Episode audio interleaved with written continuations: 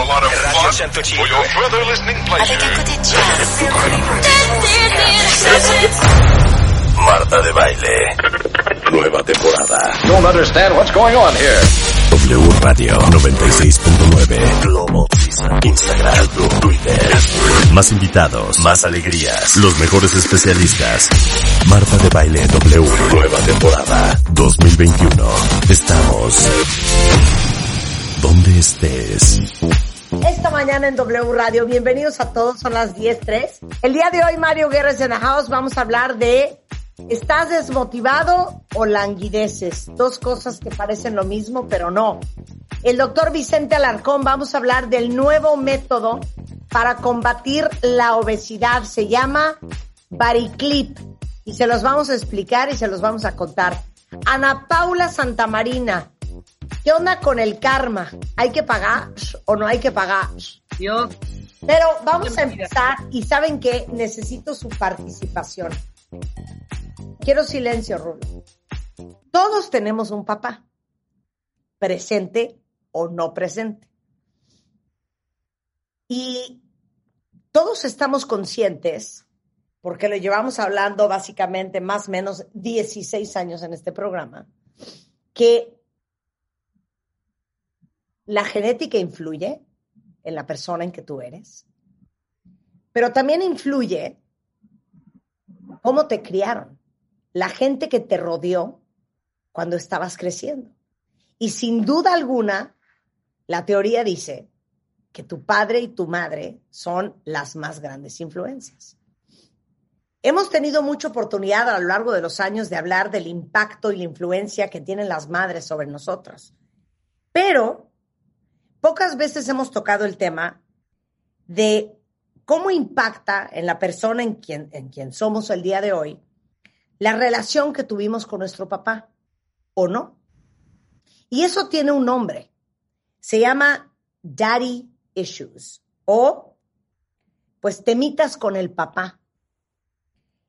Y decidimos que con motivo del mes del padre que viene en este mes de junio, sería una muy buena idea que en la portada de MOA abordáramos de manera profunda el tema, los temas que traemos atorados con nuestro papá, que puede ser porque nuestro papá estuvo presente, pero emocionalmente ausente, porque estuvo ausente, porque nunca lo conocimos, porque lo conocimos y no necesariamente era una figura de una influencia positiva, y queríamos explorar cómo un poco define también las relaciones que tenemos y las relaciones que tenemos especialmente con los hombres por la relación que hemos tenido con nuestro papá. Si ustedes tienen una relación complicada con su padre, por favor compártanos con el hashtag gatito daddy d a d d y issues i s u e s ahorita en Twitter, porque de eso vamos a hablar hoy. Número uno, con Natalie Rotterman, eh, director en jefe de la revista MOA y sus plataformas, y con Vidal Schmil, gran pedagogo y especialista en desarrollo humano, autor de Disciplina Inteligente. Hola, hola, hola. Tuvimos una falla en unos momentos, justo en este momento que te estaba presentando, mi querida. Ahí está. Marta, te estás cortando. Te cortaste un poco justo cuando presentaste a Vidal.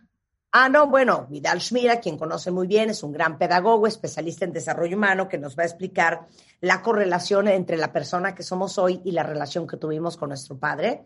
Pero el chiste es que ustedes también lo compartan con el hashtag Daddy Issues, arroben arroba revista MOA, y si quieren pueden arrobar también a Vidal, que es escuela-padres. Bienvenida, Natalí, bienvenidísimo, Vidal, ¿cómo están? Muchas gracias, Marta. Muy emocionada por esta revista de verano que nos aventamos. Este, pues mm, justo como decías, Marta, y yo creo que es un tema que nos han pedido muchísimo y justo también nos hemos enfocado mucho en lo de la mamá, porque pues yo considero que somos un matriarcado, o sea, aquí la mamá es sagrada y aquí, porque pues sí, culturalmente el padre, digamos que pues tiene un rol secundario. Marta, lo platicábamos el otro día y lo decías bien en tu carta editorial, es que los baños de los hombres no tienen cambiador para bebés, ¿no? Y es algo que apenas están implementando, porque culturalmente eso le toca a la mamá como infinidad de otras cosas, es algo muy simbólico, ¿no? Claro. Pero nos han pedido el tema de los papás muchísimo, porque sí, creo que culturalmente, pues, creo que de esa, de esa, de esa pata cojeamos. A ver, Natalí, Natalí, aquí tengo un desacuerdo. Es que, ¿sabes qué, Natalí? Te presento a Vidal Schmil, con quien sé que has eh, debatido, debatido y trabajado mucho en este issue. Ya sé qué me va a decir del Pero te digo una cosa, es una eterna peleadera. A ver, ¿cuál es tu discusión ahora? Ya me va a decir del patriarcado. No estamos viviendo en un matriarcado, no. Estamos viviendo en una sociedad machista que por abandono de los hombres, la mujer se ha tenido que cargar con un sobrepeso de cosas, pero eso no convierte a la sociedad en matriarcado. Ok. Eh, pero el, el, punto es, e, efectivamente, las mujeres tienen ya no doble rol, triple, cuádruple rol por la ausencia de, de, de los hombres, porque los hombres estamos todavía en una redefinición de lo que es, significa ser hombre. ¿Por qué? Porque seguimos en una sociedad profundamente machista. Y el machismo no es algo genético ni nada que ver con eso, ni que la división entre hombre y mujer, esos son inventos o construcciones sociales que hemos generado a lo largo de generaciones y esto es un efecto. El padre ausente, ya sea el que se fue a comprar cigarros o el que está de cuerpo presente, que es un papá ausente, está de cuerpo presente, yo le llamo papá de cuerpo presente. Está ahí, no me molesten, es como un hijo más y la mujer tiene que hacerse doble cargo, no solo en lo económico y laboral, sino también en, lo, en la crianza, ¿no? Claro, pero ¿por qué se están clavando en roles? Si aquí estamos hablando de algo mucho más profundo. Exacto. yo, pienso en mi papá y yo me acuerdo muy bien que alguien algún día me dijo que la autoestima de las mujeres, quien más influye en ella es el papá Vidal. No sé qué estudio, en qué estudios y observaciones se haya basado esa afirmación pero eh, sí me gustaría conocer la fuente de, de, investigación, porque yo puedo decir misa, eh, nada más pruébalo, ¿no? Eh, a ver, el tema es cómo es que realmente una persona construye la autoestima, va con toda la interacción social, no solamente del papá. Ahora, efectivamente hay una serie de estudios que indican que cierta conducta hacia los hombres Ajá. por parte de las mujeres proviene de la relación que tuvo con su papá, pero no en sí en su totalidad, me atrevería yo a decir la autoestima. ¿eh? No, claro, pero sin duda alguna, la primera gran relación, en el caso de las mujeres, con el sexo opuesto es okay. la relación que tienes con tu padre. Tal cual. ¿No? Tal cual. Tal cual. ¿Estás de acuerdo con eso? 100%, 100%. Pero fíjate, aquí tenemos el problema de, de que muchas parejas, muchas eh, madres y padres en realidad no comparten la responsabilidad porque los hombres estamos, vuelvo al tema de los roles, de esta división artificial de roles y de diferencia tan profunda entre hombres y mujeres. Por supuesto que la tenemos biológica, reproductivamente, pero, perdón, psicológicamente, yo creo que se ha, se ha venido generando y gestando un mito sobre esa gran diferencia. Incluso hay libros que han vendido mucho a partir de la diferencia tan profunda que hay entre hombres y mujeres, ¿no? Claro. Y es educativo, ¿eh? Esto es totalmente cultural y educativo. Claro. Y, y muchas veces, Vidal, eh, Natalie, no tenemos consciente el impacto que tuvo nuestro papá en nosotros. Eh, pienso, por ejemplo, eh, dice aquí Renata, mi papá ha sido el mejor papá del mundo. Y por mucho tiempo rechacé muchas relaciones porque a esos hombres los comparaba constantemente con mi papá y jamás le pisaban ni los talones. Bueno, yo el otro día posteé una foto mía con mi papá y todo el mundo se horrorizó porque todo el mundo dijo, es que tu papá es idéntico a tu marido, por ejemplo. Entonces, la influencia que tiene un padre sobre nosotros, ¿de dónde hasta dónde va, Vidal? Es muy profunda, de la misma manera que la de la madre. Es muy profunda y no porque la madre haya gestado, parido y criado, eh, necesariamente es lo único que va a marcar la personalidad del niño. Los padres que estamos ahí o incluso los ausentes estamos marcando y dejando una huella de abandono muchas veces en esta sociedad, insisto, profundamente machista. Entonces, de que influye, por supuesto, de que se requiere la imagen masculina real de carne y hueso. ¿Qué pasa cuando no está el papá de carne y hueso o está, pero está de cuerpo presente?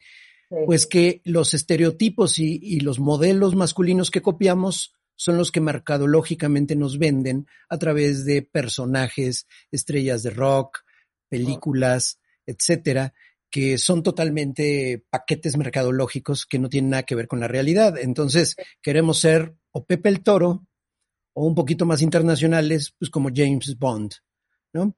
Y entonces, de verdad, estamos en una, en una mentira tratando de cubrir aspectos que no vamos a cubrir jamás. Eso como hombre, tú siendo hijo, pero siendo mujer, efectivamente, la perspectiva que tú estás manifestando es exacta. ¿Qué ocurre? Que tratamos de repetir patrones. Ahora, todo depende de cómo haya sido la relación con el papá y la interacción con la esposa o la mamá, porque muchas veces también los hijos se vuelven maltratadores de su mamá. Eh, o sea, hay muchos jóvenes que creen que están siendo muy hombres y que están cubriendo ese rol, maltratando a las mujeres, incluyendo a su hermana, incluyendo a su madre, incluyendo a, a todas las mujeres con las que se rodean, buscando relaciones de noviazgo en las que haya un sometimiento en donde pues todos los aspectos en la vida del hombre o de la mujer están marcados por esta relación. Lo sexual, lo político, lo económico, lo laboral, pega en todos lados. ¿no? Pero es por lo que tuviste de tu padre. Así es, así es. tu padre, tu padre es el primer gran modelo de lo que es ser hombre. Tal cual. Exacto, pero fue tan, o sea, fue tan impresionante para mí la plática que tuve con Vidal y todo lo que hicimos para, para hacer este texto, porque era de esas cosas que le rascas un poquito y crees que ya lo tienes como ya, ya entiendes, ¿no? Ah, ok, si el papá faltó, el hombre es de esta forma. Ah, ok, ya entendí y tal. Y le vas rascando más y le vas rascando más y te das cuenta de, yo me di cuenta y para mí también fue muy nuevo, todo, todos los aspectos en los que te puede afectar para bien, de que agarras su personalidad, de que no la agarras, de que asumes que los hombres son de cierta manera, de que si no está, te creas una imagen ficticia de los hombres. O sea, es de verdad impresionante y pues sí, sí creo que todo el mundo le tenemos que echar una revisadita ahí porque, porque pues sí influye en maneras en las que a lo mejor no nos damos cuenta ya muy adultos y, y de eso, y esa es la razón de, de cómo operas de grande. Hay indicadores o hay señales muy claras. Por ejemplo, si tú eres una mujer que tiene un apego ansioso hacia los hombres, vamos a poner el caso de que soportas cualquier maltrato, indiferencia, y no hablo solo del maltrato físico de que te, que te golpee, ¿eh? que evidentemente ahí está el problema, pero clarísimo. No, no. Vamos a poner un maltrato donde lo que tú opinas, él ni caso te hace, o lo descalifica, o tú ni sabes. Eh, el, el hecho de que tú sigas en una relación con un hombre que no es tu compañero, que simplemente te considera inferior, ya de ahí parte todo el problema. ¿Y por qué una mujer sigue en ello? ¿Y por qué los jóvenes, y déjame decirte que en la actualidad hay una violencia en las relaciones de noviazgo muy fuerte, muy fuerte. Vi un libro ya tiene tiempo que se publicó, pero hablaba de, es un estudio de relaciones de noviazgo entre 16 años y 25 en México, y es profundamente violenta la relación que se establece en la actualidad. Entonces, sí, como mamás y como papás también, y perdón, aquí vuelvo al tema de siempre, que, es mi tema, cómo voy a, a manejar esto con mis propios hijos o con mis propias hijas, Es, hay que tener muchísimo cuidado del ejemplo que tú estás dando también como mujer. Vamos a poner que vives en una relación, más bien, que tienes una familia donde ya no hay una relación o donde tu pareja se fue, el hombre se fue. La mujer que muestra ese sometimiento, la mujer que no es productiva en diversas áreas de su vida, la mujer que no busca su pleno desarrollo, pues le está dando un mensaje de sometimiento y de machismo a sus propios hijos. Y no necesariamente el machismo desde el punto de vista de creer que, que las mujeres son inferiores, sino con sus actos y con sus acciones está planteándoles eso a sus hijos. Entonces, de verdad es delicado desde el punto de vista también educativo.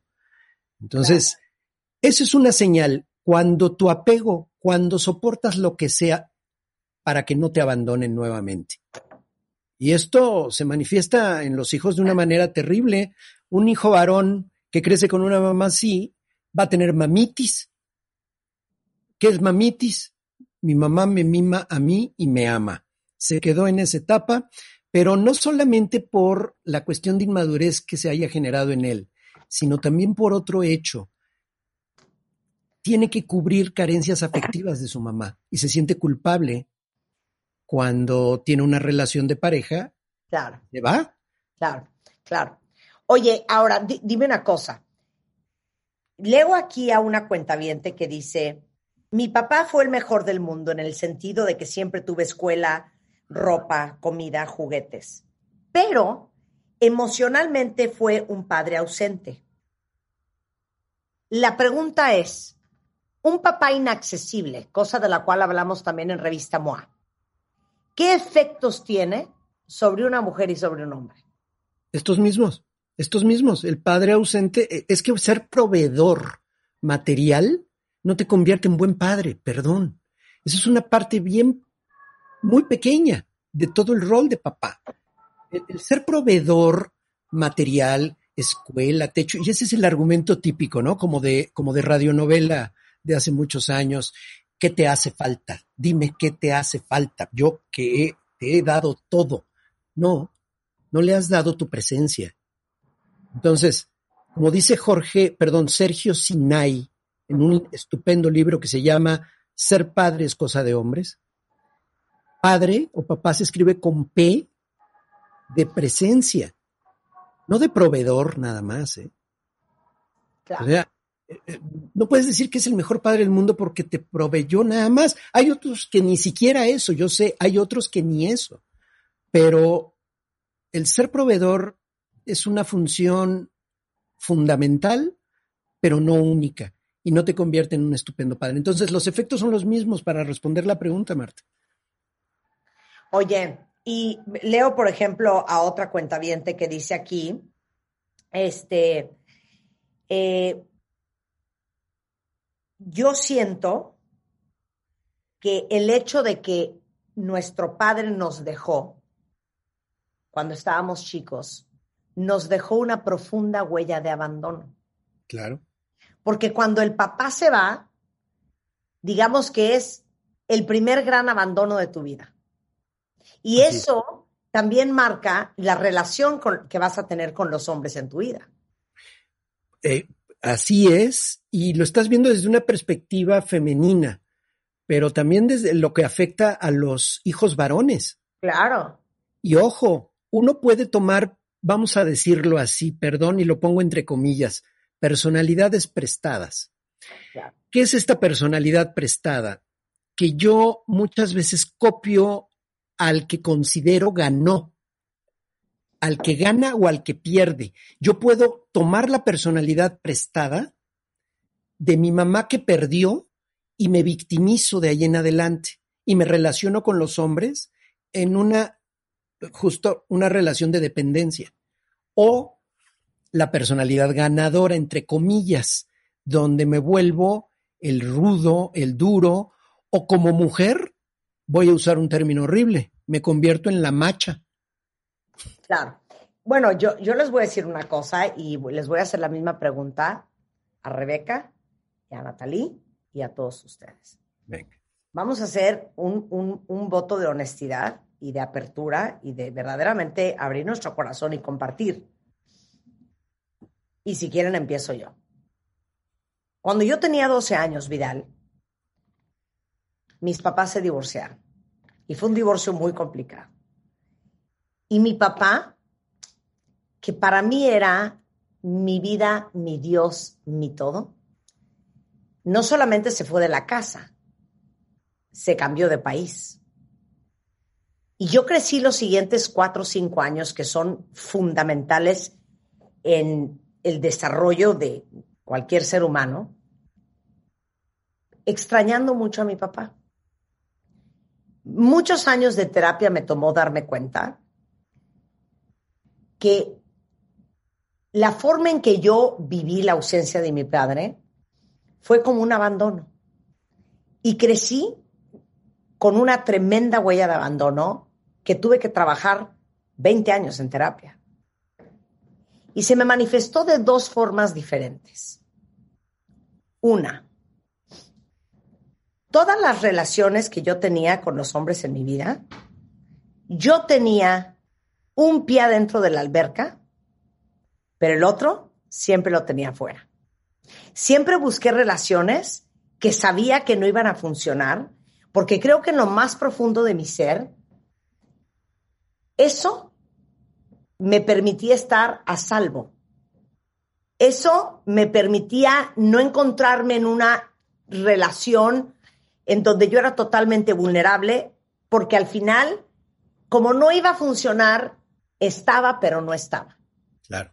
Y segundo, nunca me di cuenta hasta que conocí a Juan, mi actual marido, que por cierto es su cumpleaños, Happy Birthday, my love, no me había dado cuenta que también la forma en que yo operaba mis relaciones era porque en el fondo yo tenía una profunda desconfianza en los hombres.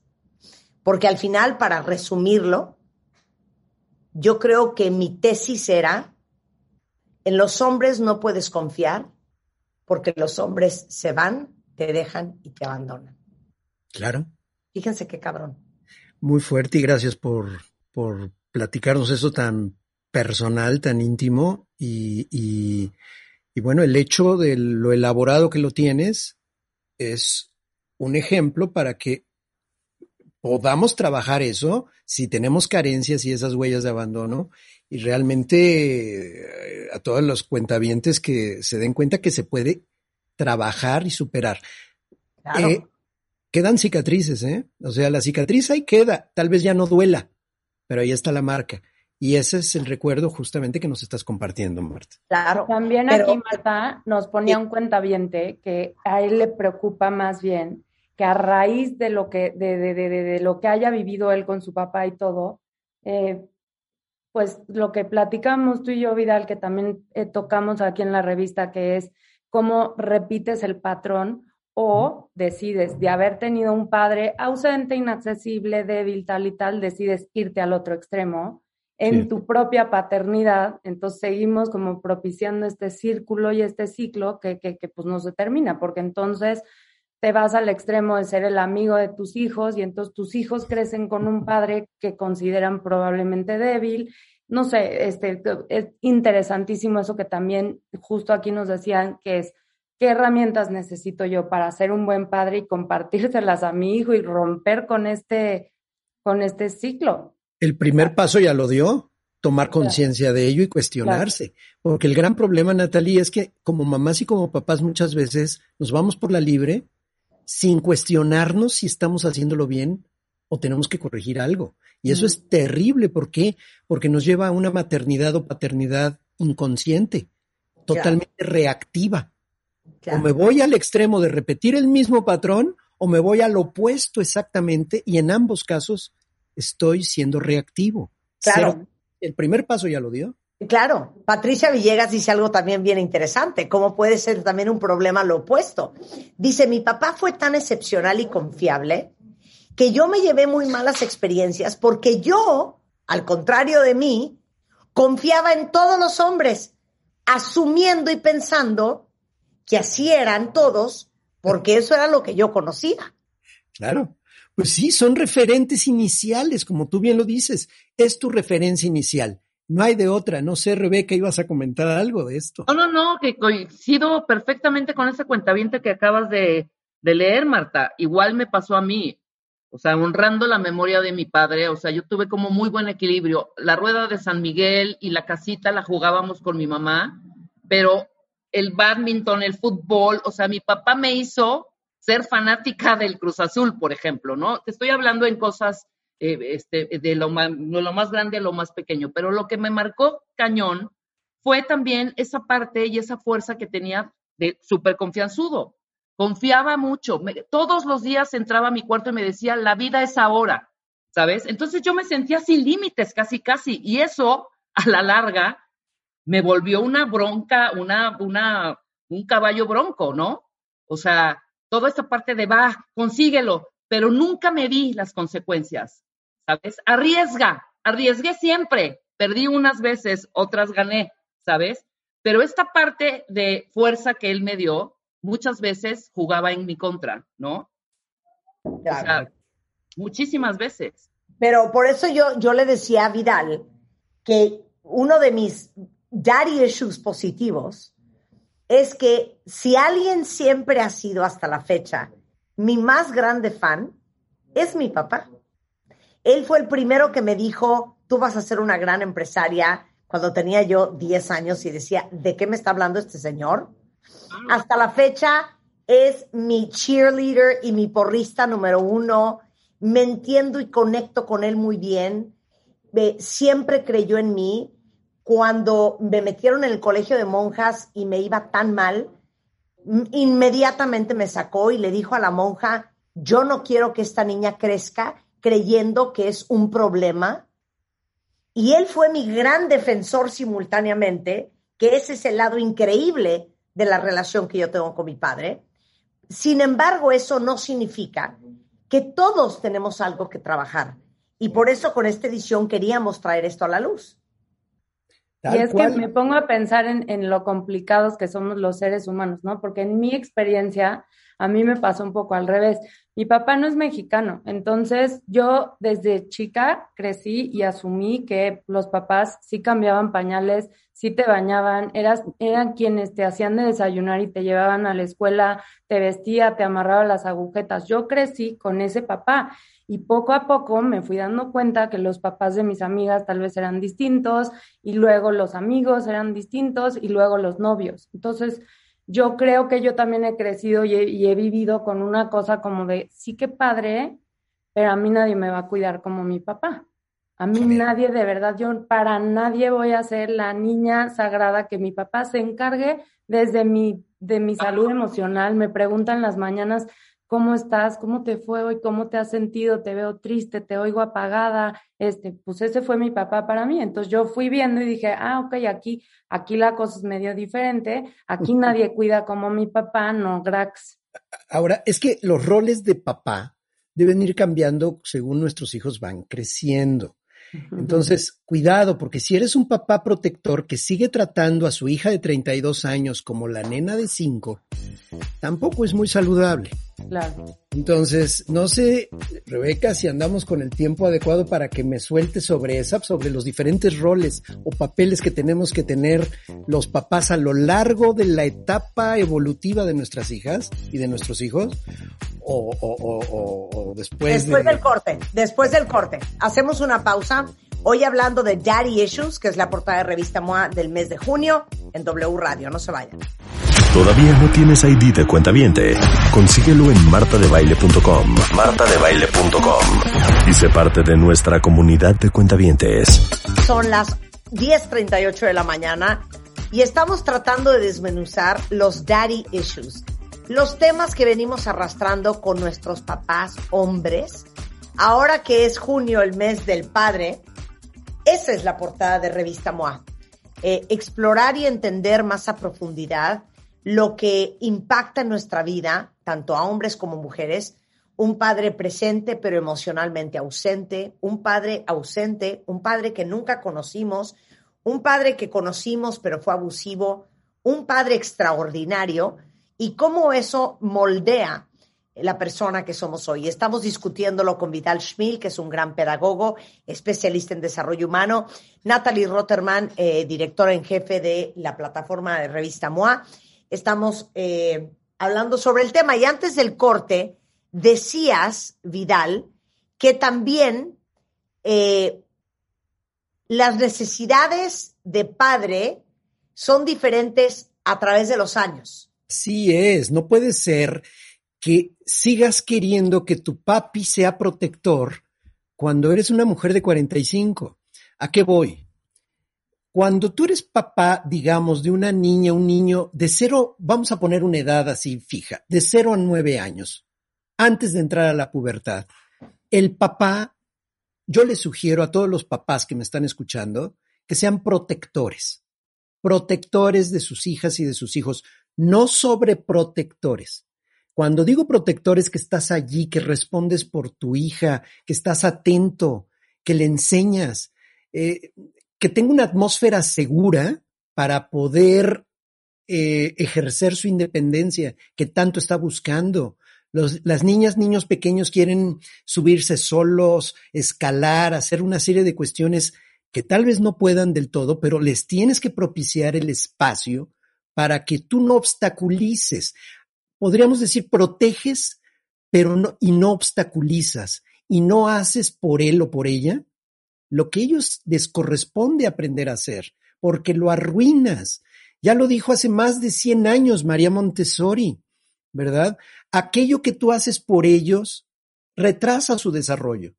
O sea, algo que él no necesita y que no le permites desarrollar, no necesita tu apoyo en ese momento. Entonces, nada más dale la atmósfera segura para que pueda ejercer su independencia, pero estando allí, respondiendo allí.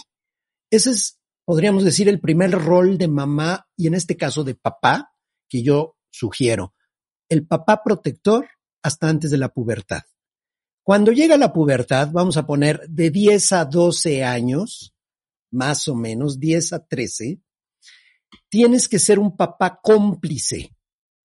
El primer rol es papá protector. El segundo es papá cómplice. Aquí, aquí todavía están en una edad, las niñas y los niños, en el que quieren hacer cosas en conjunto con su papá. No quiere decir que te conviertas en alcahuete o que cubras lo que no debe. El papá cómplice es el que se divierte con sus hijos, les enseña a andar en bicicleta, se van al cine a disfrutar. Mira, hasta le enseña uno que otra grosería. Es, la actitud es ve, hazlo, atrévete.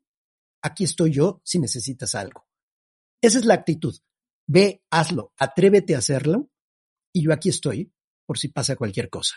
Pero siempre dime en lo que estás. No mentiras. Ese es un punto muy importante en la complicidad. Que quede claro que la complicidad no significa encubrimiento de lo que está mal, sino soy tu cómplice de juego, soy tu cómplice hasta de repente para enseñarte un albur, para hacer cosas que a veces, a veces, no siempre, una mujer, una mamá va a decir, ay, ¿cómo le enseñas esas cosas? Pues es parte del rol del hombre. Es atrévete a hacer las cosas, es empujar a los hijos y ser cómplice para que puedan atreverse a cosas que normalmente les da temor porque todavía están apenas saliendo de la infancia. Entonces, el primer rol es papá cómplice. El segundo rol, perdón, el primer rol es protector. El segundo es cómplice. Y el tercero, de 13 a 18, 19 años, vamos a llamarlo papá realista. El papá realista es cuando tú sabes que tu hija, tu hijo, inicia ya un proceso de vida pues más cercana a la, etapa adulta, ¿no? La vida sexual es cuando va a probar fumar, beber, va a probar. Y mira, no quiere decir que tú lo vas a fomentar, quiere decir que vas a establecer un lema, un lema que es, dime la verdad para que te pueda ayudar te amo, no dejaré de amarte, hagas lo que hagas, pero eso no significa que te voy a permitir hacer lo que sea. Tu amor es incondicional, pero vas a ponerle límites. Pero tienes que darte cuenta que debes de ser realista. Si te dicen que tu hija está haciendo, está fumando, llegó tomado, etcétera, tienes que enfrentar la realidad y no negar y decir cosas como ¿dónde has visto ese ejemplo? o donde te decepcionas de todo y estás tratando de, que tu hijo se apegue a un ideal totalmente inexistente. Entonces el papá realista es el que sabe que sus hijas y sus hijos en la etapa adolescente están en una etapa muy vulnerable, de muchísimo riesgo, y va a estar allí para apoyar, pero poniendo límites. Pero no se va a engañar a sí mismo creyendo que su hija, porque fue educada de cierta manera, no va a hacer ciertas cosas que sabemos que los adolescentes van a hacer. Y más en una era digital, en una etapa, en una, en una, en una, en un contexto con una tecnología y con un contacto irrestricto respecto a, la posibilidad el riesgo de tener contacto con personas de, de alto riesgo. O sea, es una etapa de alto riesgo. Por eso le tenemos tanto miedo a la adolescencia. Pero como papá tienes que ser realista. Y ya cuando tienes una hija o un hijo adulto, puedes ser más una especie de coach. Eh, eh, yo creo que el siguiente rol es coach, una, persona que puede dar un punto de vista, que asesora, que puede apoyarte cuando tú lo solicitas, tú como hija o tú, tú como hijo, pero ya eres más asesor eres más asesor o coach que otra cosa de tus hijos. Hay una etapa en la que simplemente tienes que confiar en lo que hiciste como mamá o como papá, en este caso como papá. Tienes que soltar a los hijos. De otra manera, híjole, eres el papá protector con tu hija de 27, pues perdóname, algo, algo está chueco ahí, algo no, no hemos entendido ya la edad que tiene nuestra hija a los 27, 30 años. Queda clarísimo. Oye, dice aquí Sam Mendoza, fíjense qué interesante. Al tener un papá ausente, emocional y económicamente, cuando yo crecí, me involucré con hombres mayores que yo, claramente para tratar de reemplazar esa figura paterna con la que conviví escasas 10 veces en toda mi vida. Claro. Claro, eso, eso es como, como de manual.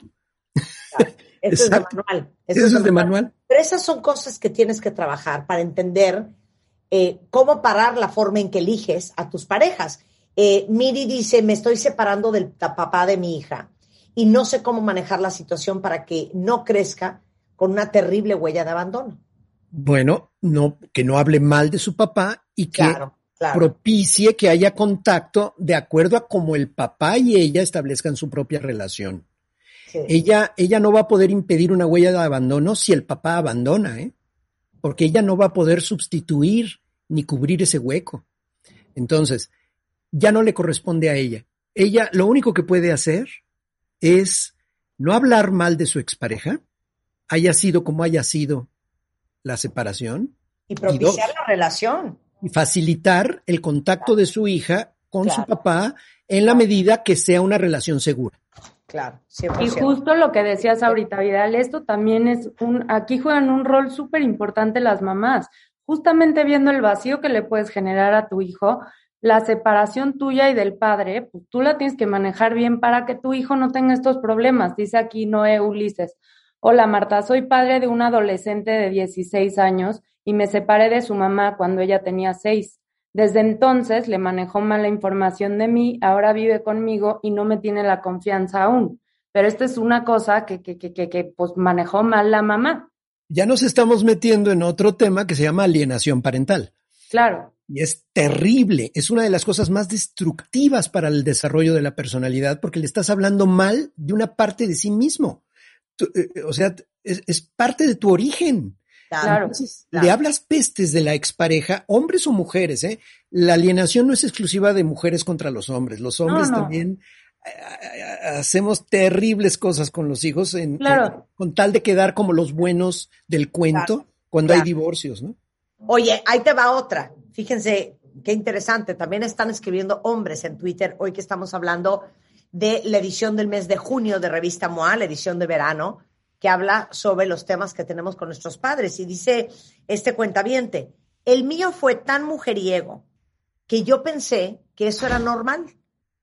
Todos bohemios, todos bebedores, hasta que vi que no. Y bendito Dios conocí después de tropezarme uno que no era así.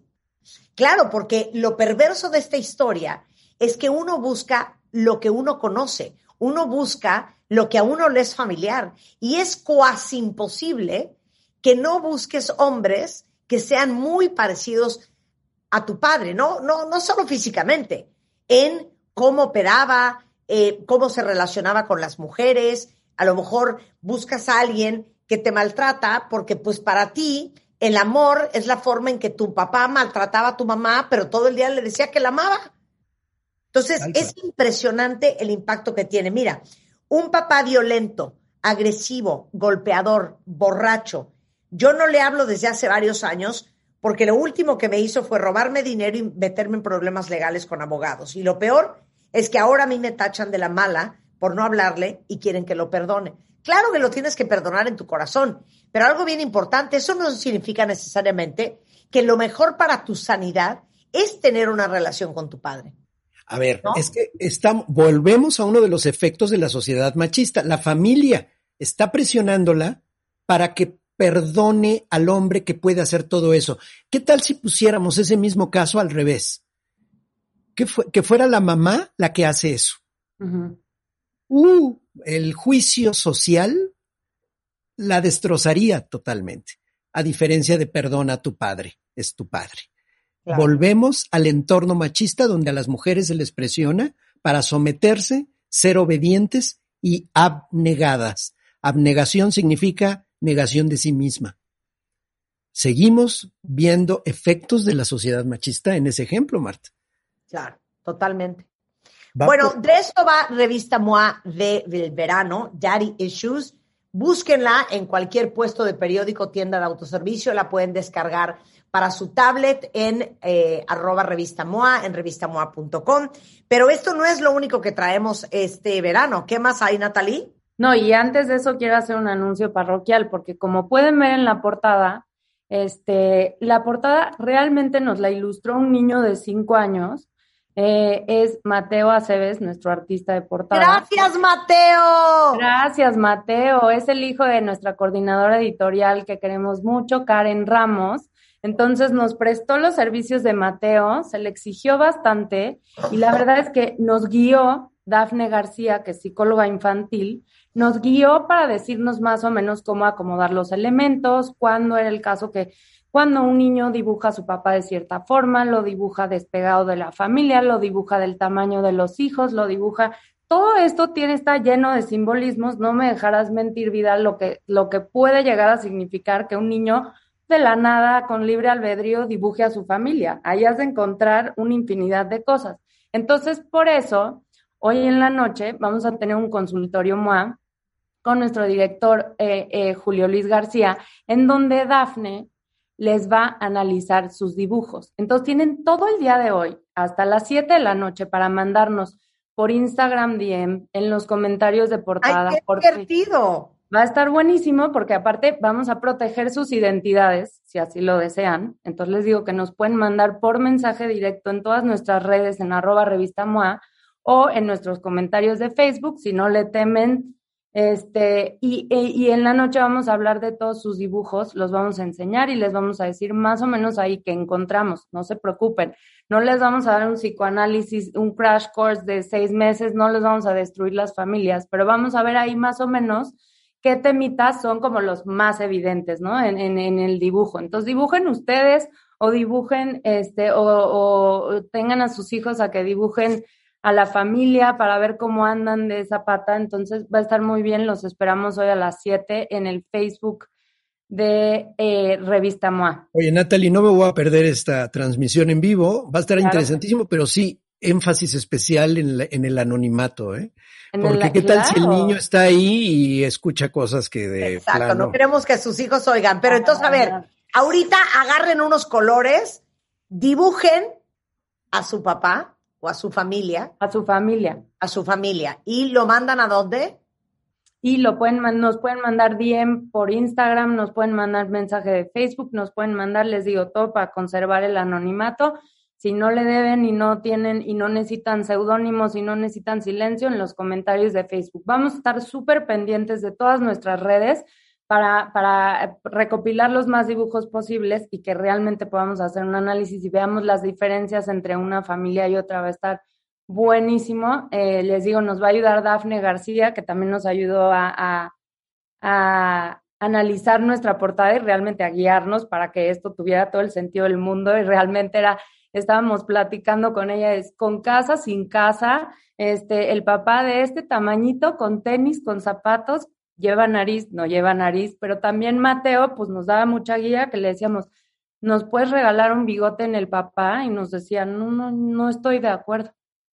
Nosotros, ¿cómo? no, no estoy de acuerdo. Oye, pues tiene toda la razón. Su papá no tiene bigote, solamente su abuelo tiene bigote. Dijo, a mí no me confundas. Claro. Oye, ¿y qué más llevas en este verano? Oye, está increíble la edición. Les decíamos que LGBT Plus nos los adoramos. Ya saben que esa comunidad, vamos a hablar de todo lo que significan las siglas. Eh, platicamos eso con Eduardo Iniesta, quedó increíble el texto. Igual lo que decíamos en el promo ahorita, creen que están exagerando cuando cortan y lo sienten como una muerte, pero pues Gabriel Rolón está aquí para darles la razón. Sí puede ser comparable el dolor y, los ayudamos a salir de él. Eh, razones por las cuales tenemos hambre todo el tiempo. Platicamos con el clavadista Jairo Campo, que va a estar en las Olimpiadas. Eh, ¿Por qué funciona la terapia? Que sí funciona. Decimos de qué funciona, funciona este, pero ¿por qué funciona, no? Y por qué nos conviene a todos eh, tomar terapia. ¿Cómo ser un nuevo líder? Eh, traemos infinidad, infinidad de cosas. De verdad les va a encantar, les va a durar la edición para todo este verano, para divertirnos, para reír, para sanar. Y pues por supuesto nuestro texto central con Vidal con Vidal Schmil, todos los tipos de papás, todos los issues que puedes tener, con Tere Díaz, del enamoramiento al papá, traemos un test ahí a ver cómo anda tu apego y tu, tu admiración por tu papá, eh, con Ana Mar Orihuela, también el papá héroe, el papá villano. Entonces, está súper completa la edición, les va a fascinar, súper colorida, súper divertida y pues la verdad muy, muy profunda. Sensacional. Ya saben que la pueden descargar en revistamoa.com o puestos de periódicos, tiendas de autoservicio, mándanos su dibujo el día de hoy. Vidal Schmil, muchísimas gracias. Vidal Schmil, en cabeza y funda, escuelaparapadres.com, una plataforma llena de contenido para ser el mejor padre y madre que pueda ser. Dinos, Vidal. Así es, y bueno, estoy lanzando nuevos cursos de adolescencia, de educación sexual, y justamente voy a tener una transmisión en vivo sobre el tema de ser padre es cosa de hombres donde justamente vamos a profundizar en este tipo de situaciones. Hay que redefinir, reencontrar la nueva forma de masculinidad, de verdadero, eh, de verdadero involucramiento y de ser presencia en la familia, no solo proveedores. Sensacional. Escuelaparapadres.com. Gracias Vidal, gracias Natalie. Con esto hacemos una pausa y regresando tengo que pagar un karma. ¿Qué onda con el karma? Y si hay karma, hay que pagarlo siempre. Más adelante, el Bariclip, que es el nuevo método para combatir la obesidad. Y después, Mario Guerra, nuestro rockstar del amor. ¿Estás desmotivado o languideces? Todo eso antes de la una al volver en W. De lunes a viernes los mejores especialistas, los mejores contenidos, ciencia, salud, amor, dinero, el mejor camino para llegar a tu mejor versión. Escucha el podcast en martadebaile.com.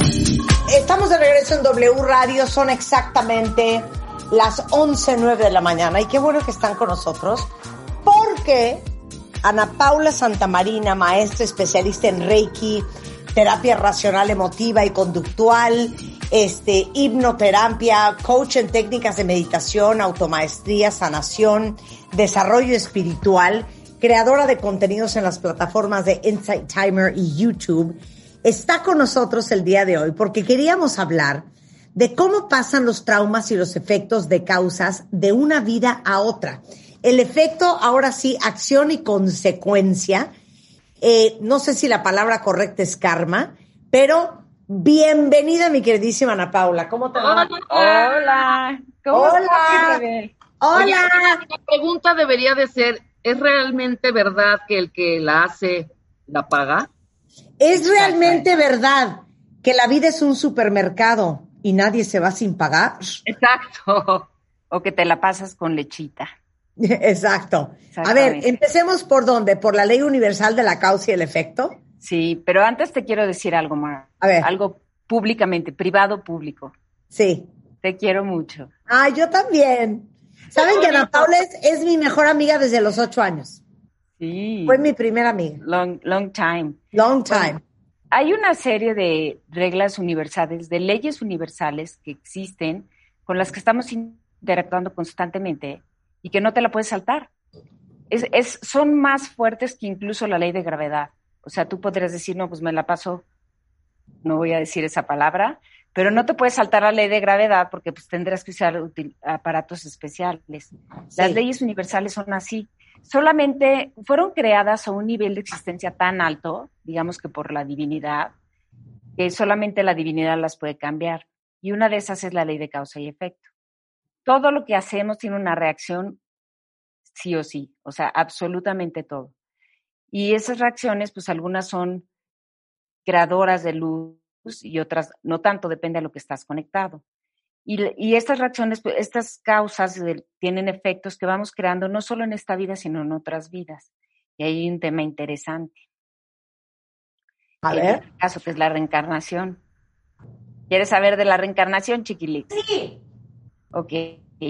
Bueno, la reencarnación es, eh, existe en algunas religiones orientales, como el hinduismo, como el budismo, pues ya las manejan de, siempre. Los cristianos también las manejaban, los primeros cristianos, los gnósticos, pero hubo un concilio en Constantinopla, el segundo concilio, donde esta creencia fue rechazada por una razón muy simple, por la misma razón por la que la gente llega el último día al. Porque todo el mundo deja todo para el final. claro, Entonces dices, bueno, pues si tengo que pagar, pues mejor pago al último, ¿no? claro. Entonces, la gente estaba rebelde y dijeron, no, pues mejor vamos a decirles que no existe la reencarnación y pues pagamos para que no, para que paguen ahorita, para que se Para que no estén en Sodoma y Gomorra pensando que Exactamente, "Ah, ya en la siguiente me pongo a mano. exactamente, como controlándose, tranquilo, ¿no? Entonces, pues este, lo metieron como una medida de control, pero es un hecho que la reencarnación existe. Y entonces el, el chiste, lo interesante sería ver qué puedo obtener de, de mis otras vidas, o sea, qué pasa con los, con los efectos de las cosas que he hecho, tanto en esta como en otra. No es tan importante esta parte como del chisme, porque luego la gente cree que es indispensable estar este, como al tanto de exactamente quién fui, si fui Cleopatra o, o Marco Antonio, o quién fui, Sí, no, ¿O dónde viví? Ajá. o dónde vivió, por qué. Pero sí es un hecho que si nos observamos, tenemos habilidades, tenemos dones diferentes y hay cosas que, que, que la gente sabe. O sea, hay cosas que Marta de Baile sabió, nació sabiendo hacer y que son diferentes a sus hermanos, aunque hayan tenido la misma educación, aunque tengas un hermano gemelo que nació al mismo tiempo que tú y tuvo los mismos papás y la misma educación, siempre son completamente diferentes. Y no solamente obedece una parte biológica, sino también esto obedece a que traes aprendizajes, vivencias o experiencias muy profundas de esta y otras vidas. Entonces, ¿qué pasa? ¿Cuándo te Esas, esta parte de que posiblemente seas alma vieja? Ah, tú eres alma vieja o tú eres alma nueva. ¿Ves que se divide de pronto en este tipo? No sé si estoy diciendo o estoy entrándome en el tema, ¿eh? Pero he Sí. escuchado mucho sobre esto porque yo sí creo en el karma, o como le llames ahorita, yo sí creo que se paga, pero se paga aquí, no en tu trascendencia después. Es- generalmente la paga- lo pagamos, pero hay formas de no pagarlo, que es lo interesante de esta plática. Ok. Este, ok. O sea, pero para no pagarlo, bueno, sí, sí, sí lo, sí lo pagas. Es importante darnos cuenta que así funciona porque te haces responsable de lo que hay. No se trata que porque tengamos un mecanismo para pagarlo ya no pongas atención, sino Claro. lo que se trata es de comprender cómo puedes crear tu propia realidad a, a través de ser la causa. Porque aquí lo importante es darte cuenta que tú eres el creador de todo lo que vives, de que todos tus efectos vienen única y exclusivamente a través de ti. Entonces lo importante sería saber Eso es lo que está, espérate, eso es lo que está cañón. Porque si asumes que tú eres la causa, número uno, qué pavor el nivel de responsabilidad que eso implica. Exacto. Pero dos, te das cuenta que no es que el destino y no es que estaba escrito, no, es que tú eres la causa y lo que te pasa es el efecto. Absolutamente. Pero a ver, entonces regrésate a las leyes de causa y efecto. Ok, ¿qué es lo que quisiéramos decir? Bueno, en primer lugar, mucha gente ahorita va a estar con los pelos parados porque va a decir, he hecho tantas causas y tengo tantos efectos tan erróneos, ¿por qué tenemos tantos eh, este, errores? Porque cuando le das al tino, cuando le, tú le das al clavo con lo que haces, piensas, dices o sientes, es cuando estás conectado con tu parte más fregona, que es la parte espiritual. Entonces, si tú estás conectado con Dios, con tu corazón, y actúas a partir de ahí, no la vas a regar. El problema es que pues no siempre estamos conectados. Entonces, vamos creando cosas en lo individual y colectivamente, que ya hemos visto el resultado. Entonces, la pregunta sería, bueno, pues ya hice un millón de errores, ahora cómo la corrijo? Porque lo puedo explicar cómo viene el mecanismo. O sea, tú vives experiencias en otras vidas y se quedan guardadas como si fuera una semillita en algo que se llama samskaras. Y esos viajan en el alma, entonces tú vas cambiando de cuerpo, vas cambiando de cascarita y te los llevas. Y de pronto esos samskaras eh, surgen como una semillita, se abre, sale la plantita, tiene, la, digamos, las condiciones ideales de agua, sol, lo que sea, viento, tierra, y de repente sale la plantita y dices, oye, ¿por qué me atrapó este rollo? O sea, ¿por qué ahorita estoy viviendo una situación que me tiene tan nerviosa si yo no, nada que ver, lo único que hice fue conocer este cuate para hacer un negocio y, todo se me revolucionó, o por qué ahorita le pasó eso a mi hijo, o por qué está sucediendo eso, o por qué ahorita están apareciendo unos dones y unas habilidades que jamás había visto antes. Y son cosas que en realidad ya traías y aparecen en el momento exacto o cuando resuenas con algo que está pasando afuera. Igual y por decirte algo, tenías un amiguito en kinder que era pelirrojo de pelo chino y siempre que estabas con él eras feliz y lo disfrutabas y decías, wow, me siento seguro y de repente llega, contratas a alguien que es pelirrojo de pelo chino y surge ese samskar, ese recuerdo y te sientes totalmente fluida trabajando con él.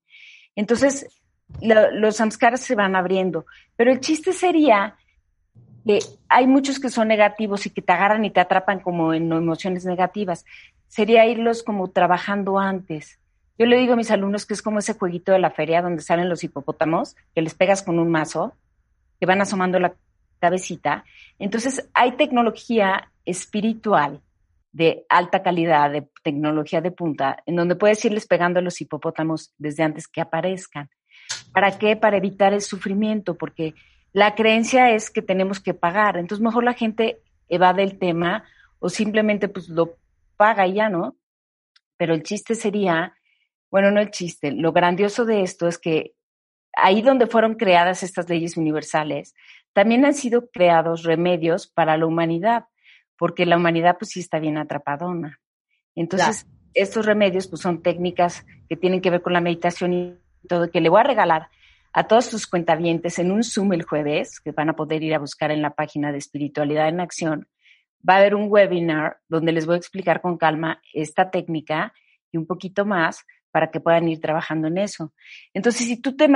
Hubieran, han habido maestros, bueno, miles, espectaculares, gente que se ha salido de esa rueda de, de muerte y renacimiento, porque el chiste sería salir de ahí, porque mientras seguimos naciendo y tenemos cuerpo, estamos en un mundo dual donde hay dolor y hay alegría. Es un mundo dual donde se sufre y se goza. Pero existen otros planos más allá de la vida, que ahorita la gente está más interesada por los tiempos que corren y lo que ha pasado, en donde eso no existe.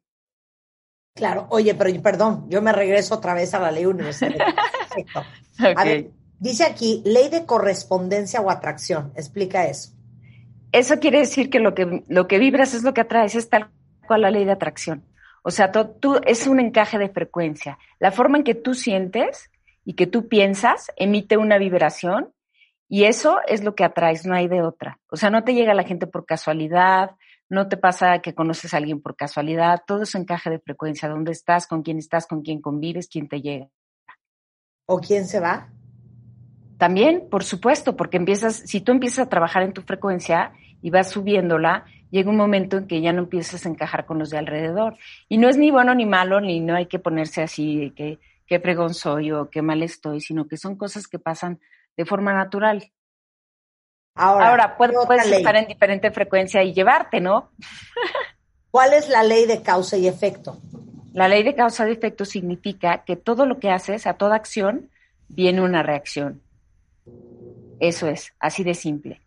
O sea, todo lo que haces. Y está comprobadísimo, hay hasta películas y hay mediciones científicas de que una mariposa letea sus alas en, el, en América y su vibración llega hasta el otro lado del planeta o hasta Europa. O sea, es un hecho. Incluso si avientas una piedrita en el mar, esa onda que provoca no tiene fin. O sea, estamos interconectados. Esa es otra ley universal también. La ley del olvido. La ley del olvido quiere decir que desgraciadamente cuando nos vamos y volvemos a encargar, desgraciadamente o agraciadamente te voy a decir, se te olvida todo lo que hiciste. Dice por ahí Jesús en un libro que si nosotros nos acordáramos de todas las cosas que hemos hecho en todas nuestras vidas, hay algunas, Mar, que nos volverían locos. No podríamos verlas de ese tamaño, hija, de ese tamaño. Entonces, la ley del olvido es, es una bendición en ese sentido, porque si nos acordáramos de todo lo que hemos vivido, pues no, no podría soportarlo emocionalmente.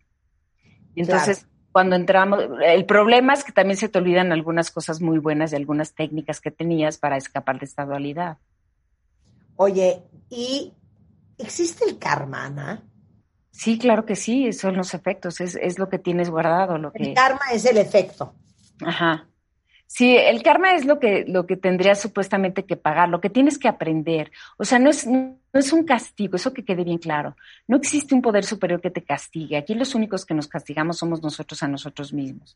Entonces, el asunto es que si, por ejemplo, tú tuviste, fuiste un abusador en otra vida, pues en esta vida probablemente tengas que pasar por abuso para comprender lo que sufrió tu víctima. Y hasta que no lo comprendas, no lo vas a dejar de, ser, de hacer por empatía. Entonces, no son castigos, sino son lecciones que nosotros mismos nos hacemos, pues, lo, buscamos para aprender y para ya no volver a repetir esos errores. Esos errores que dividen, que causan dolor y que mucha gente hace. Y si, o sea, todos lo tenemos. Y yo reviso mis últimos seis meses, te daré una lista larguísima, Marta, larguísima. Oye, y, dices que el, el curso, que es cuando el jueves, el jueves hay un, hay un webinar a donde los voy a invitar para darles esta, esta técnica, pero el curso, déjame platicarte, es una cosa impresionante. Es un curso que se llama Espiritualidad en Acción, que no voy a hacer uno, dos y tres y cuatro. ¿Por qué? Porque tiene un contenido y tiene una radiación de los maestros. Es un curso que hice con Patti Benet, que nos apoyaron los maestros ascensionados, Jesús, San Germain, con su presencia. Es un curso que te irradia no lo puedes, no, no pueden haber versiones porque no es inmejorable en ese sentido. O sea, te puedo decir que es el mejor curso que existe en el mercado. Es uno solo. Uno solo. Es Pero entonces tiene una parte grabada y una vez a la semana yo doy una hora en Zoom con toda la gente para que puedan aplicar todo esto, porque es súper profundo. De hecho, te voy a decir algo. Yo lo grabé, lo escucho y me escucho y digo, wow, o sea, y escucho a Pati y digo, wow, me tardé dos años en asimilarlo. Es, es, una joya que yo misma no acababa de asimilar. Entonces ahorita vengo de regreso de un periodo de donde no he estado publicando cosas nuevas, porque estaba acabando de asimilar este curso para dárselo a la gente y para yo poderles ayudar y llevarlos de la mano. O sea, mi pregunta es, todo el mundo quisiera ser más espiritual de lo que es, pero ¿cómo eres más espiritual? Sabiendo, bueno, primero aprendiendo quién eres, qué cuerpos tienes, porque si piensas que solo eres de carne y hueso, pues no, tienes que empezar a conectar con tu parte más sagrada. Entonces, empezando a conectarte a través de la meditación, a través de técnicas y darte cuenta que realmente eres un ser de luz y que lo que nos pasó es que nos echamos velos encima, o sea, como un foco lleno de tela tras tela tras tela, y que quitando esas telas vas a poder llevar esa comprensión y esa realidad de quién eres tú a tu vida cotidiana. Entonces vas a ir a ver a tus amigos y vas a estar en el radio y vas a estar trabajando y vas a empezar a irradiar algo distinto. O sea, aquí lo más importante para mí de esta entrevista es que la gente sienta lo que estoy sintiendo yo, que sienta en sus corazones esta luz y que debe de haber otra manera. Y esa, esa otra manera es simple, es fácil y no requiere 800 mil cursos, requiere conexión, requiere práctica y requiere que la espiritualidad sea en acción en tu vida. Requiere que Marta de Baile nos invite todo, el primer martes de cada mes, un martes de espiritualidad en acción. Tenemos diferentes temas para que la gente realmente pueda practicarlo. Y va a ser muy fácil porque mucha gente me está escuchando y sabe que hay algo atrás de la voz que es cierto y que quiere. Y Martucci no me dejará, ay no fue que feo soy Martucci, no me dejará, no me dejará mentir, ¿verdad? Que convivimos y que sí hay algo que, que se siente que es diferente y que todos estamos buscando y que el planeta pues, necesita muchísimo, necesita muchísimo porque los cambios no son conductuales nada más. Jueves, ¿a qué hora exactamente? Es a las 8 de la noche y en la página de Espiritualidad en Acción hay una pestaña que dice Webinars. Ahí le dan clic y se inscriben y el jueves les explico con mucha calma esta técnica. Sensacional. Bueno, ya lo oyeron cuentavientes. Jueves eh, tenemos cita con Ana Paula Santamarina. Acuérdense que es 13 semanas, ¿eh? 8 en punto de la noche, para que no se lo vayan a perder, espiritualidadenacción.com. Eh, quien ande buscando cómo ser una persona más espiritual y más conectada y conocerse más. Así es, chiquis. Ya vas, chiquis. Te mando un beso. Si quieren seguir a Paula, es Espiritualidad en Acción en Facebook, igualmente en Instagram, espiritualidadenacción.com y el contacto es contacto arroba espiritualidadenacción.com. Ese es el mail. Te mandamos un beso, Ana Paula. Love you. Love you, que estén muy bien. Muchas gracias. Te quiero. Bye. Bye. Con esto, cuenta mientras hacemos una pausa. Regresando, está con nosotros Vicente Alarcón, especialista en cirugía bariátrica, y vamos a hablar del nuevo método para combatir la obesidad. Se llama Body Clip. Y más adelante Mario Guerra es en la house. Síguenos en Instagram, Marta de Baile. No te pierdas lo mejor de Marta de Baile, dentro y fuera de la cabina. Estamos donde estés. Estamos de regreso en W Radio, son las 11.33 de la mañana. Y chéquense de lo que vamos a hablar en este momento. Es el nuevo método para combatir la obesidad. Se llama Body Clip y está con nosotros el doctor Vicente Alarcón, especialista en cirugía bariátrica miembro del Consejo Mexicano de Cirugía General, de la Asociación Mexicana de Cirugía General, de la Asociación de Cirugía Endoscópica, de la Sociedad Médica del Hospital Ángeles Lomas y del Colegio Mexicano de Cirugía, Obesidad y Enfermedades Metabólicas, el primer cirujano en colocar el Bariclip en Norteamérica. ¿Cómo estás, Vicente? Ya te extrañábamos. Muy bien, muy bien, muchas gracias. Igualmente, Marta, Rebeca, ¿cómo están? Buenos días. Gracias por la invitación y por permitirnos hablar de esto, que es, emocionante lo que está sucediendo, las nuevas tecnologías, cómo se aplican en la medicina y demás. Claro. Oye, entonces, a ver, cuando eh, un eh, cirujano hacía cirugía bariátrica antes, era, ¿cuáles eran las opciones? Bueno, eh, no es antes, sigue siendo ahorita, simplemente tenemos una nueva opción. O sea, las dos cirugías que más se realizan en el mundo para el control de la obesidad son la manga gástrica, que por mucho, a pesar de ser mucho más joven que el bypass, se, se disparó en cuanto a la aceptación tanto de los pacientes como de los cirujanos. Ahí podríamos entrar en la discusión de por qué. Finalmente es una cirugía menos agresiva, es una cirugía técnicamente más fácil, por lo tanto más accesible con, menos experiencia, digamos, en cirugía laparoscópica avanzada para los cirujanos. Pero bueno, finalmente ahorita es la cirugía número uno, la cirugía más realizada a todo el mundo eh, en contra de la obesidad. La número dos es el bypass gástrico. El bypass gástrico, por mucho, sigue siendo un eh, estándar de oro en la cirugía bariátrica, específicamente por el efecto metabólico que tiene. Esto es que ya que nosotros bypaseamos o cortamos ese eh, eh, tránsito del alimento y lo, lo saltamos del estómago, lo que sucede es que tenemos un efecto metabólico en los pacientes diabéticos. Entonces, y esto es a las 24, 48 horas. Es decir, no tiene ningún efecto mediado por la pérdida de peso. Pero ¿cómo es el, bypass? Además, explica rapidísimo. Eh, sí, claro. El bypass hacemos un pequeño estómago chiquitito de aproximadamente unos 50 centímetros cúbicos, mililitros, lo que quieras, arriba del estómago, exactamente donde sale eh, el esófago hacia el estómago, ahí hacemos una pequeña camarita que le decimos pouch gástrico. Después agarramos a metro y medio de la salida del estómago, el intestino, y lo cortamos. Y esa parte distal, lo que está más alejado de la boca, lo subimos y lo unimos con ese pequeño estomaguito que creamos. ¿Ok? Y luego restablecemos abajo la conexión del intestino.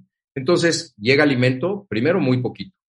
Después, ese alimento viaja por el asa alimentaria, y le decimos así porque viaja solamente el alimento, no tiene nada que lo digiera. ¿Ok? Y todo lo que nos ayuda a digerir los alimentos viaja por el otra asa, que le decimos biliopancreática, porque lleva la bilis, jugo gástrico y jugo pancreático, pero no lleva nada que digerir. Y hasta que no se unen esos dos eh, asas intestinales, entonces empieza la digestión. Ese periodo de disabsorción, que no malabsorción, hace que tenga un efecto metabólico en estos pacientes muy deseado.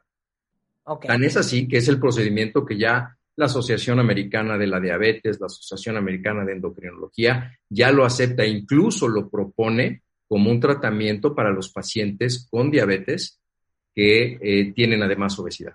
Ok, ahora, lo nuevo es el Body Clip. Así es, el Body Clip o B-Clamp. Eh, déjame nada más rápidamente explicar la manga gástrica para que eh, tus cuentavientes entendan, entiendan bien qué es lo que lo que hacemos con el variclip. En la manga gástrica, a diferencia del bypass, no cortamos el intestino, cortamos el estómago. Eh, si recuerdan la forma que tiene el estómago, que baja el esófago y tiene como una bolita, una parte redonda hacia el lado izquierdo del cuerpo, que ese es el fondo gástrico. Entonces lo que nosotros hacemos es que cortamos el estómago desde abajo, que le llamamos curvatura mayor porque es la curvatura grandota del estómago, hacia la zona del esófago. Entonces dejamos un tubo de estómago, por eso le decimos manga gástrica, porque queda un estómago tubular, es decir, que reducimos el 80% de la capacidad del estómago. Sí. ¿Ok? Entonces, así es como eh, logramos este efecto de pérdida de peso en los pacientes de manga gástrica.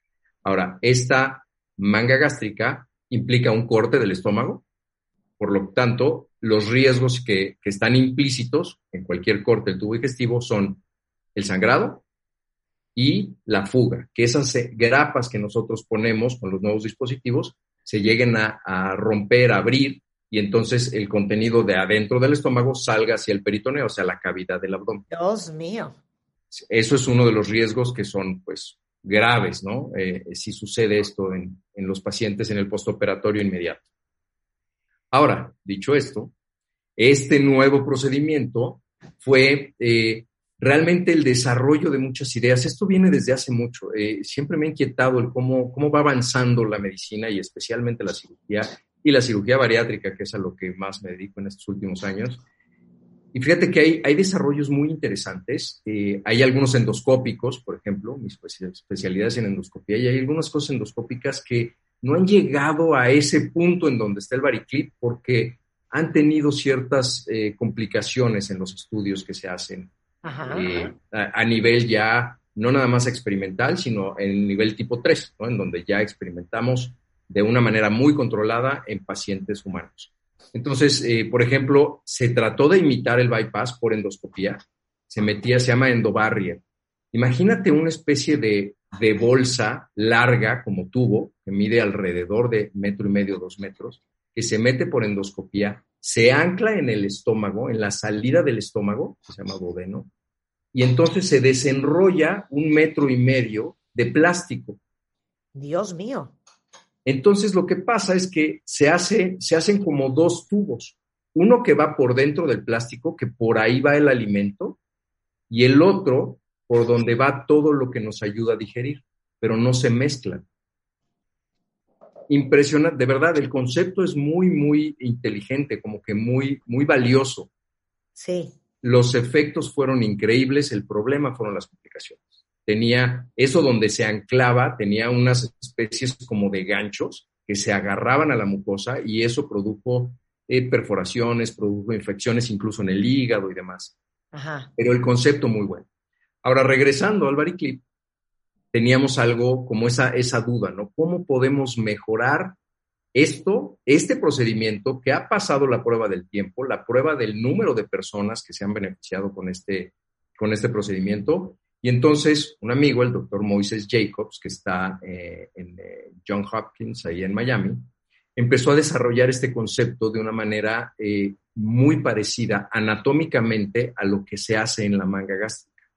Entonces, al final, unió dos ideas ya existentes. La banda gástrica, que seguramente ya eh, han oído hablar de ellas, que era un cinturón que se ponía arriba del estómago, pero apretando, ocluyendo el paso desde arriba del esófago hacia el resto del estómago muy mal procedimiento, muy malos resultados, muchas complicaciones en el mediano y largo plazo, que, ahorita lo que estamos haciendo es quitando bandas de las que se pusieron, porque se pusieron miles alrededor del mundo. Pero bueno, entonces era un dispositivo médico que se implantaba en el estómago sin modificar la anatomía de manera permanente, que era como que una de las ventajas, ¿no? El que pudiéramos entrar nuevamente a la paroscopía y retirar ese, ese, ese, eh, ese dispositivo. Eh, entonces, lo que, lo que hizo fue mezclar los resultados de la manga gástrica con esa banda.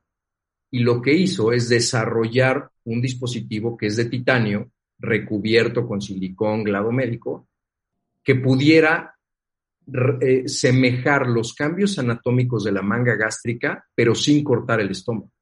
Entonces el resultado fue el clip, donde ah. ponemos un un, literalmente, tal cual te estás imaginando un clip como los de papel, a todo lo largo del estómago, en el mismo sitio donde realizamos el corte de la manga gástrica, pero solamente manteniendo aislada la parte que normalmente cortamos en la manga gástrica.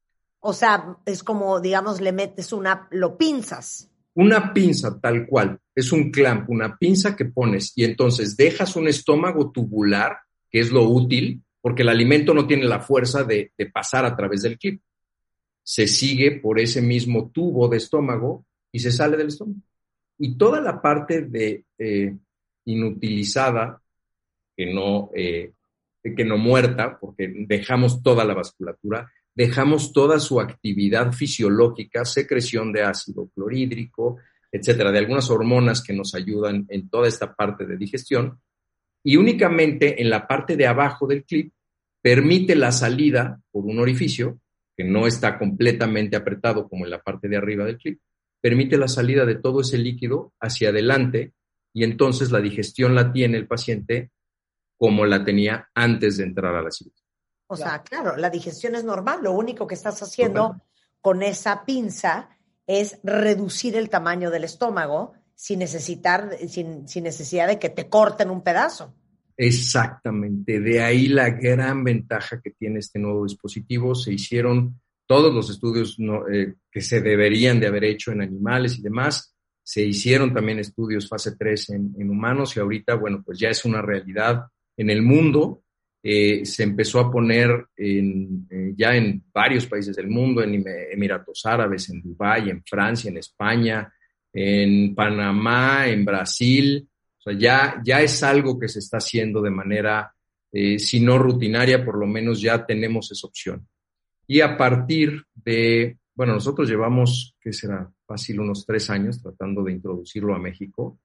Eh, fueron, ya sabes, los temas iniciales de los estudios y demás. Y después, COFEPRIS, que desafortunadamente, pum, llegó la pandemia. Estábamos a punto de obtenerlo el año pasado, llegó el COVID y bueno, pues obviamente todo lo que se, se hizo durante estos últimos meses, pues tenía que ver con, con el bicho este. Afortunadamente ya lo tenemos y hace tres semanas te puedo eh, presumir que soy el primer cirujano en Latinoamérica, en Norteamérica, perdón, eh, que, que puso este dispositivo y bueno, pues ya lo tenemos disponible para nuestros pacientes. Oye, qué increíble. Este, ¿y, ¿y quién es candidato para este Variclip? Excelente pregunta. Eh, porque afortunadamente con esto, como tenemos retomando esas ventajas, no hay cortes, por lo tanto, no hay riesgo de sangrado del corte. Hay riesgo de sangrado de lo demás que hacemos, pero es tan chiquito todo lo que hacemos que en realidad ese riesgo se minimiza. Sí. De, de, las fístulas, que es como le llamamos cuando se abren esas grapas, que sale el líquido del, del estómago, pues eso prácticamente se nulifica, porque no, no tocamos, digo, sí lo tocamos, pero no lo cortamos. En ningún momento el tubo digestivo, específicamente el estómago. Entonces esos también se eliminan. La otra es que por ser reversible, es decir, que si yo quiero en un X tiempo, puedo entrar, quitarle los puntos que pusimos para sostener el clip en el lugar eh, donde lo colocamos en el estómago, lo retiro y el estómago de ese paciente queda tal y como lo tenía de fábrica. Entonces no, no hace nada. Y esto hace, perdón, es que esto hace que sea aplicable incluso en adolescentes, que es gravísimo lo que está pasando en nuestro país. Gravísimo lo que está pasando Dilo. en nuestro país. Dilo. Los pacientes adolescentes cada vez tienen menos edad cuando se les diagnostica, se diagnostican enfermedades crónico-degenerativas, es decir, que se hacen diabéticos, que se hacen hipertensos, que tienen osteoartritis, o sea, es eh, depresión, o sea, cosas que normalmente no le deberían de pasar a un adolescente. Debería estar feliz, está en una de las mejores épocas de su vida. Por, por el sobrepeso. Y todo es por el sobrepeso y la obesidad. Y eso está, está documentado. Cuando dices adolescentes, ¿desde qué edad? Desde los 16 años. Desde los 16 De los años. 16. Una pregunta. ¿Cuántos kilos en exceso tienes que tener para hacerte el body clip? Normalmente, eh, acuérdate que esto lo basamos en el índice de masa corporal. No ¿Por qué? Porque depende de tu altura. El, el número de kilos de grasa o de exceso de grasa que debes de tener para, para ser candidato. Entonces, las guías internacionales nos, nos dicen que es con base en el índice de masa corporal, que es una cifra que sale entre el peso, que, que va dividido en el, entre el cuadrado de la altura. Entonces te da una cifra de 20 a 25 peso saludable, 25 a 30 es un peso normal, eh, perdón, es un sobrepeso y de a partir de 30 es eh, obesidad. Obesidad que ya puede ser obesidad mórbida si eres de talla baja y eso según la norma oficial mexicana. ¿no? Es como en las guías internacionales que obesidad mórbida o susceptible de una cirugía es de 35 en adelante, si tienes alguna de estas enfermedades crónico-degenerativas. Entonces, eh, regresando a la pregunta, nosotros con el Variclip, a partir de 30 podemos poner eh, el Variclip, podemos, o sea, ese paciente susceptible de este tratamiento. Y en los adolescentes va a depender de algunas otras variables de su estatura y demás, pero sobre todo de eh, si ya terminó su crecimiento, su crecimiento sexual, su crecimiento eh, músculo-esquelético y obviamente de la aceptación que tenga, del entendimiento del procedimiento y demás. Claro. Y en, en todos los casos, eventualmente regresarías a quitar el clip. No, no, no, para nada, al revés. En todos, eh, o sea, como le, le comento a mis pacientes, a ver, si el clip fue exitoso, ¿para qué lo quito? O sea, no, no tengo ningún motivo para volverte a someter. Claro, no, a lo, a lo que voy es que traes el clip, bajas 30 kilos y luego ya estás en tu peso, pero luego sigues bajando y sigues bajando y sigues bajando, ¿o no es así? No, no, no, no es así. Eh, incluso en el bypass. ¿eh? Eh, en el bypass, el cuerpo es muy sabio, el cuerpo se acostumbra a todo, como dicen por ahí, menos a no comer. Pero se- seguimos comiendo. Entonces, lo que va a suceder es que eh, nosotros podemos dejar el clip y la adaptación intestinal que existe, que está también muy, muy bien documentado, en donde lo que sucede es que el, el intestino que tiene como unas vellosidades, un- unos como pelitos, ahí es donde sucede la absorción. Esos llegan a duplicar su altura, por lo tanto duplican la superficie de absorción y están compensando todo lo que nosotros les quitamos durante la cirugía. Obviamente todo eso tiene un límite y demás, pero bueno, es, es así como, como funciona. Entonces no, no van a seguir bajando y bajando y bajando de peso. Van a llegar a su peso saludable, que puede llegar a ser el peso ideal, y esto depende en gran medida de todo este apoyo que hemos platicado con, contigo, de que se debe de hacer multidisciplinario. La cirugía solita Claro. funciona, pero hasta cierto punto. Y puede dejar de funcionar si no le diste ese apoyo a todos los pacientes. Ese apoyo emocional, apoyo nutricional, reacondicionamiento físico, etc. Claro. Bueno, eh, ¿quién te debería de buscar? Todo aquel que esté peleándose con su peso desde hace tiempo y que ha hecho infinidad de cosas. Aquí lo que más me, duele y me, puede llegar a hacer sentir frustrado durante la consulta es que llegan al final, llegan ya que probaron, obviamente, todas las dietas habidas y por haber, la de la luna, la del kiwi, la del soldado, la keto, la paleo, todas esas que existen, han probado pastillas, que ahí es donde ya es preocupante porque empezamos a tener problemas de tiroides, problemas metabólicos, porque hay gente, te lo juro, y es un porcentaje que te sorprendería. Hay gente que llega y se tomó pastillas durante meses, a veces años, y no tenía ni idea que se estaban tomando. Ah, no sé, es que me las daba el doctor. Eran unas así azulitas, por, o sea, no tenía ni idea y se estaban tomando cosas durante mucho tiempo. Entonces, eso es, eso es preocupante porque de verdad están atentando en contra de su salud y hay cosas que a veces pues ya no, ya no tienen regreso. Y muchas veces son las causantes de la cronicidad de la obesidad. Claro. Entonces, eh, hay que llegar lo antes posible. Esto está comprobado, tiene el fundamento científico de que funciona. La cirugía de obesidad es el único tratamiento comprobado que funciona en el mediano y el largo plazo para un cierto grupo de pacientes. Si eres paciente diabético, por ejemplo, ya no, o sea, estás teniendo un difícil control o finalmente no estás pudiendo bajar de peso, esa diabetes va a ser cada vez más complicada de controlar. Y cada vez, mientras pasa el tiempo, junto con la obesidad, que es una enfermedad inflamatoria crónica, va a ser más difícil ese control y vas a tener menos reservas orgánicas. Entonces, si lo tienes, que desafortunadamente ya existen esos casos cada vez más frecuentes, a los 40 años, la diabetes, en lugar de a los 65, 70, pues si tú te esperas hasta los 60 años para tomar acción, tienes 20 años en donde atacaste tu cuerpo y tus órganos todos los días, todo el día. Entonces, ¿qué, qué preferirías, como les digo? O sea, tomar suplementos vitamínicos, que podríamos echarnos también otra media hora hablando de ellos, que todos los deberíamos de tomar, porque el tipo de alimentación que llevamos, la forma en la que criamos a los animales que nos comemos, la forma en que cultivamos nuestros alimentos no es la misma. No tiene el mismo... Eh, eh, valor nutrimental. Valor nutricional, todo lo que nos estamos comiendo, aunque lleves una dieta relativamente sana. Claro. Bueno, pues el doctor eh, Vicente Alarcón es especialista en cirugía bariátrica, miembro del Consejo Mexicano de Cirugía General de la Asociación Mexicana de Cirugía General, de la Asociación de Cirugía Endoscópica eh, y aparte eh, también es parte del Colegio Mexicano de Cirugía de Obesidad y Enfermedades Metabólicas y el primer cirujano en colocar el bariclip en Norteamérica. Muchas gracias Vicente, si quieren conectar con él, es DR Vicente Alarcón en Instagram y en Facebook bariclip.mx o el 55 52 46 97 47. Vicente, muchísimas gracias. Te mando un gran abrazo. Gracias a ti, Marta. Igualmente. Saludos. Nos vemos pronto. Mándanos temas, mándanos temas. Vale, se los mando a Ana o a Rebeca también. Que tengo sensacional, sensacional. Son las eh, 11.54 de la, eh, de la mañana, casi de la tarde en México.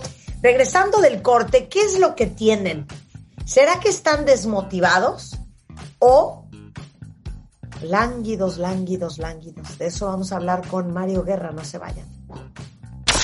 Chamba, pareja, hijos, dinero, salud y los mejores especialistas de México y el mundo para ayudarte a convertirte en tu mejor versión.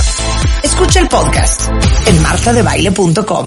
Estamos de regreso en W Radio, son las 12.06 de la tarde y qué bueno que están con nosotros porque hoy vamos a tratar de averiguar qué es lo que tienen. Si se llama desmotivado, desmotivación, languidez, depresión, ¿Qué será? Mario Guerra es en the house. ¿Cómo estás, Mario? ¿Qué tal, Marta? ¿Cómo están, Rebe? ¿Cómo están todos? Pues miren, eh, sí, esta es la segunda parte de esta trilogía que estamos viendo de el rebote emocional, ¿no? Ya, ya entramos en la primera parte hablando del perfeccionismo y todo lo que cuesta estar con este drive elevado siempre exigiéndose, para arriba, para arriba y haciendo. Pero ahora nos vamos al polo contrario, a este tema de la languidez que, que, como decimos, eh, pues no es exactamente igual que la desmotivación, porque la desmotivación es más pasajera, la desmotivación eh, va por periodos cortos y luego uno la recupera, y, y, la languidez no. Ahora, cualquiera diría, porque lo sé, ¿no? Hasta la palabra, este, hablando de este, de este tema con algunas personas, me decían, fíjate, Mario, que es la primera vez que oigo la palabra lánguido. Y yo, no, hombre, yo tengo años escuchándola, nomás que está retomando con este tema de la pandemia, está retomando fuerza el término languidez. Y, y, me, y, me, dijeron, oye, ¿qué no da lo mismo decir ando desmotivado, que ando depre, que ando aquí, acá como down, en lugar de decir languidez, ¿por qué andar inventando palabras? De hecho, no, no, no es una palabra que, hayan, que hayamos inventado. Cierto que no sabes ni cuál es la definición de languidez. Es correcto, es correcto. Entonces, mira, en términos generales, todos estos conceptos, desmotivación, decir que andas depre o decir que andas lánguido, tienen mucho en común, pero no son lo mismo.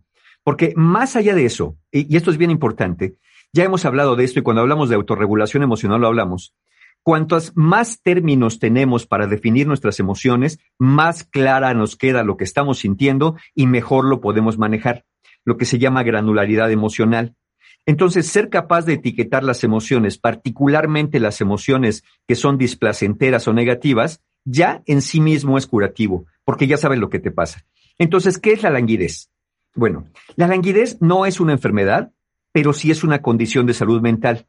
La languidez eh, consiste en una sensación de estancamiento, en una sensación de vacío, pero, pero no es como la depresión, que estás con desesperanza. Estoy vacío, estoy, me siento vacío, me siento hueco y no hay nada que pueda hacer. Con la languidez quisieras poder hacer algo, pero es como si te faltara pila, como si te faltara energía. Y eso hace que hay algo que tiene la languidez que no tiene la, depresión. Tienes gran desesperación y frustración, pero de bajo nivel. Está allí, ¿no? ¿Por qué no hago ejercicio? ¿Por qué no puedo ser creativo? ¿Por qué no puedo sentarme a trabajar? ¿Por qué no puedo leer un libro? Andas un tanto, parecería que andas apático. La realidad es que sí tienes interés, pero lo que te falta, como dije, es energía. Y como te falta energía, pero tienes interés, andas inquietón o inquietona, ¿no? También la languidez te da una sensación de no estar presente en lo cotidiano. Como que te vas, te vas, te vas, y te pierdes en tus pensamientos, y te pierdes en las cosas, y te pierdes de lo que está pasando en el momento presente. Y otra peculiaridad que tiene la languidez es que te hace abandonar cosas que antes disfrutabas o te eran importantes. Ejemplo, hacer ejercicio, leer, cocinar, crear, socializar, y, y, no es porque hayas dejado estas cosas porque ya no te gusten, porque te siguen gustando. O no es que las hayas dejado porque, ah, bueno, ahora ya no corro, ahora ando en bicicleta. No, tampoco reemplazaste. De hecho, quizá quieras volver a retomar, como digamos en las épocas prepandemia, algunas de estas cosas que disfrutabas tanto y que ahora dices, no sé por qué no me puedo trepar a la bicicleta, no sé por qué no puedo salir a correr, no sé por qué ya no me puedo concentrar en este, en esto que quiero, en esta lectura de este libro. Es quieres, pero sabes que no puedes. Digamos que la languidez está en el extremo negativo con baja energía de nuestro universo emocional. Está eh, en el camino medio entre la depresión y el bienestar. Y es que es curioso, ¿sí? ¿Cómo, ¿Cómo puedes no confundir la languidez con la depresión? Claro, porque no, no es una condición de, patología mental, no estás en el extremo de la desesperanza, estás, fíjate, e, ahí te va, ¿por qué es tan complicada? No estás bien, pero tampoco estás tan mal, porque no, no, o sea, sí, sí funcionas, sí, sí te mueves, sí comes, sí te bañas, sí, sí platicas, simplemente hay algo, estás como en modo de sobrevivencia.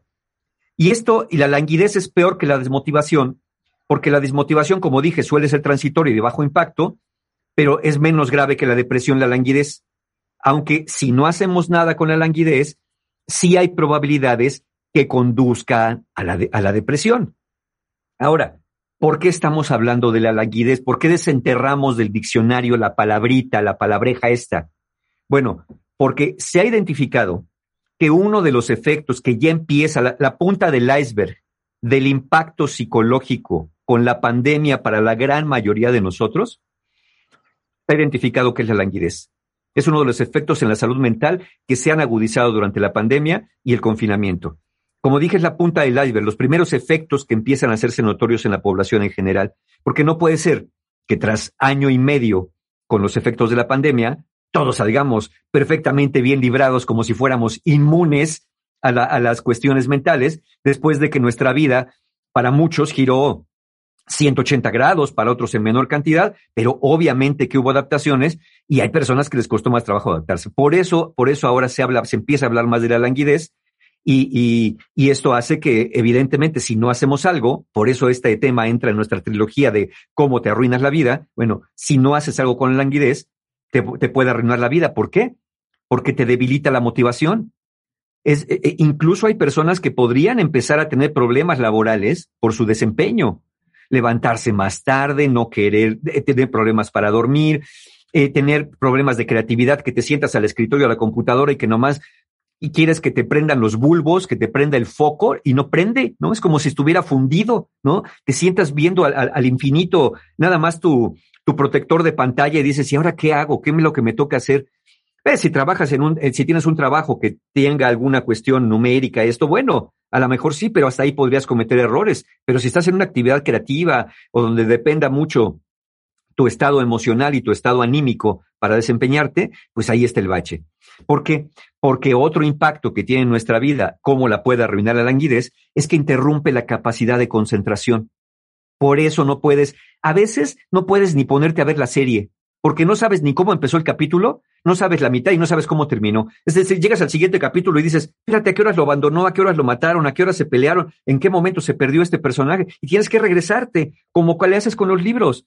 Lees cinco o seis páginas y no sabes ni en qué vas, entonces te tienes que regresar hasta la última parte que medio te acuerdas para según tú retomar desde ahí. Pero no importa cuántas veces te regreses, esta, este problema con la concentración también afecta mucho. Y, y, ahí les va, esto es bien importante, cuenta bien para todos. Padecer de languidez sin hacer algo con ella, sin tratar de corregirla, triplica, triplica las posibilidades de que disminuyas tu rendimiento profesional. Las triplica. Y eso no es cosa menor, como tampoco es cosa menor que otra forma en que la languidez arruina la vida es que te tienes mayores probabilidades de padecer depresión y ansiedad, pero ¿qué crees? No mañana, durante la próxima década. Es decir, que si ahorita estás entre tus 20 y tus 30, te sientes con esta languidez, con esta falta de energía y dices, bueno, ya pasará y no haces nada, es muy probable que cuando estés entre tus 30 y tus 40, sin saber por qué, porque ya le perdiste la pista al asunto, empiezas a tener problemas depresivos, empiezas a tener problemas ansiosos. ¿Por qué? Porque la languidez, digamos, que es como de bajo impacto.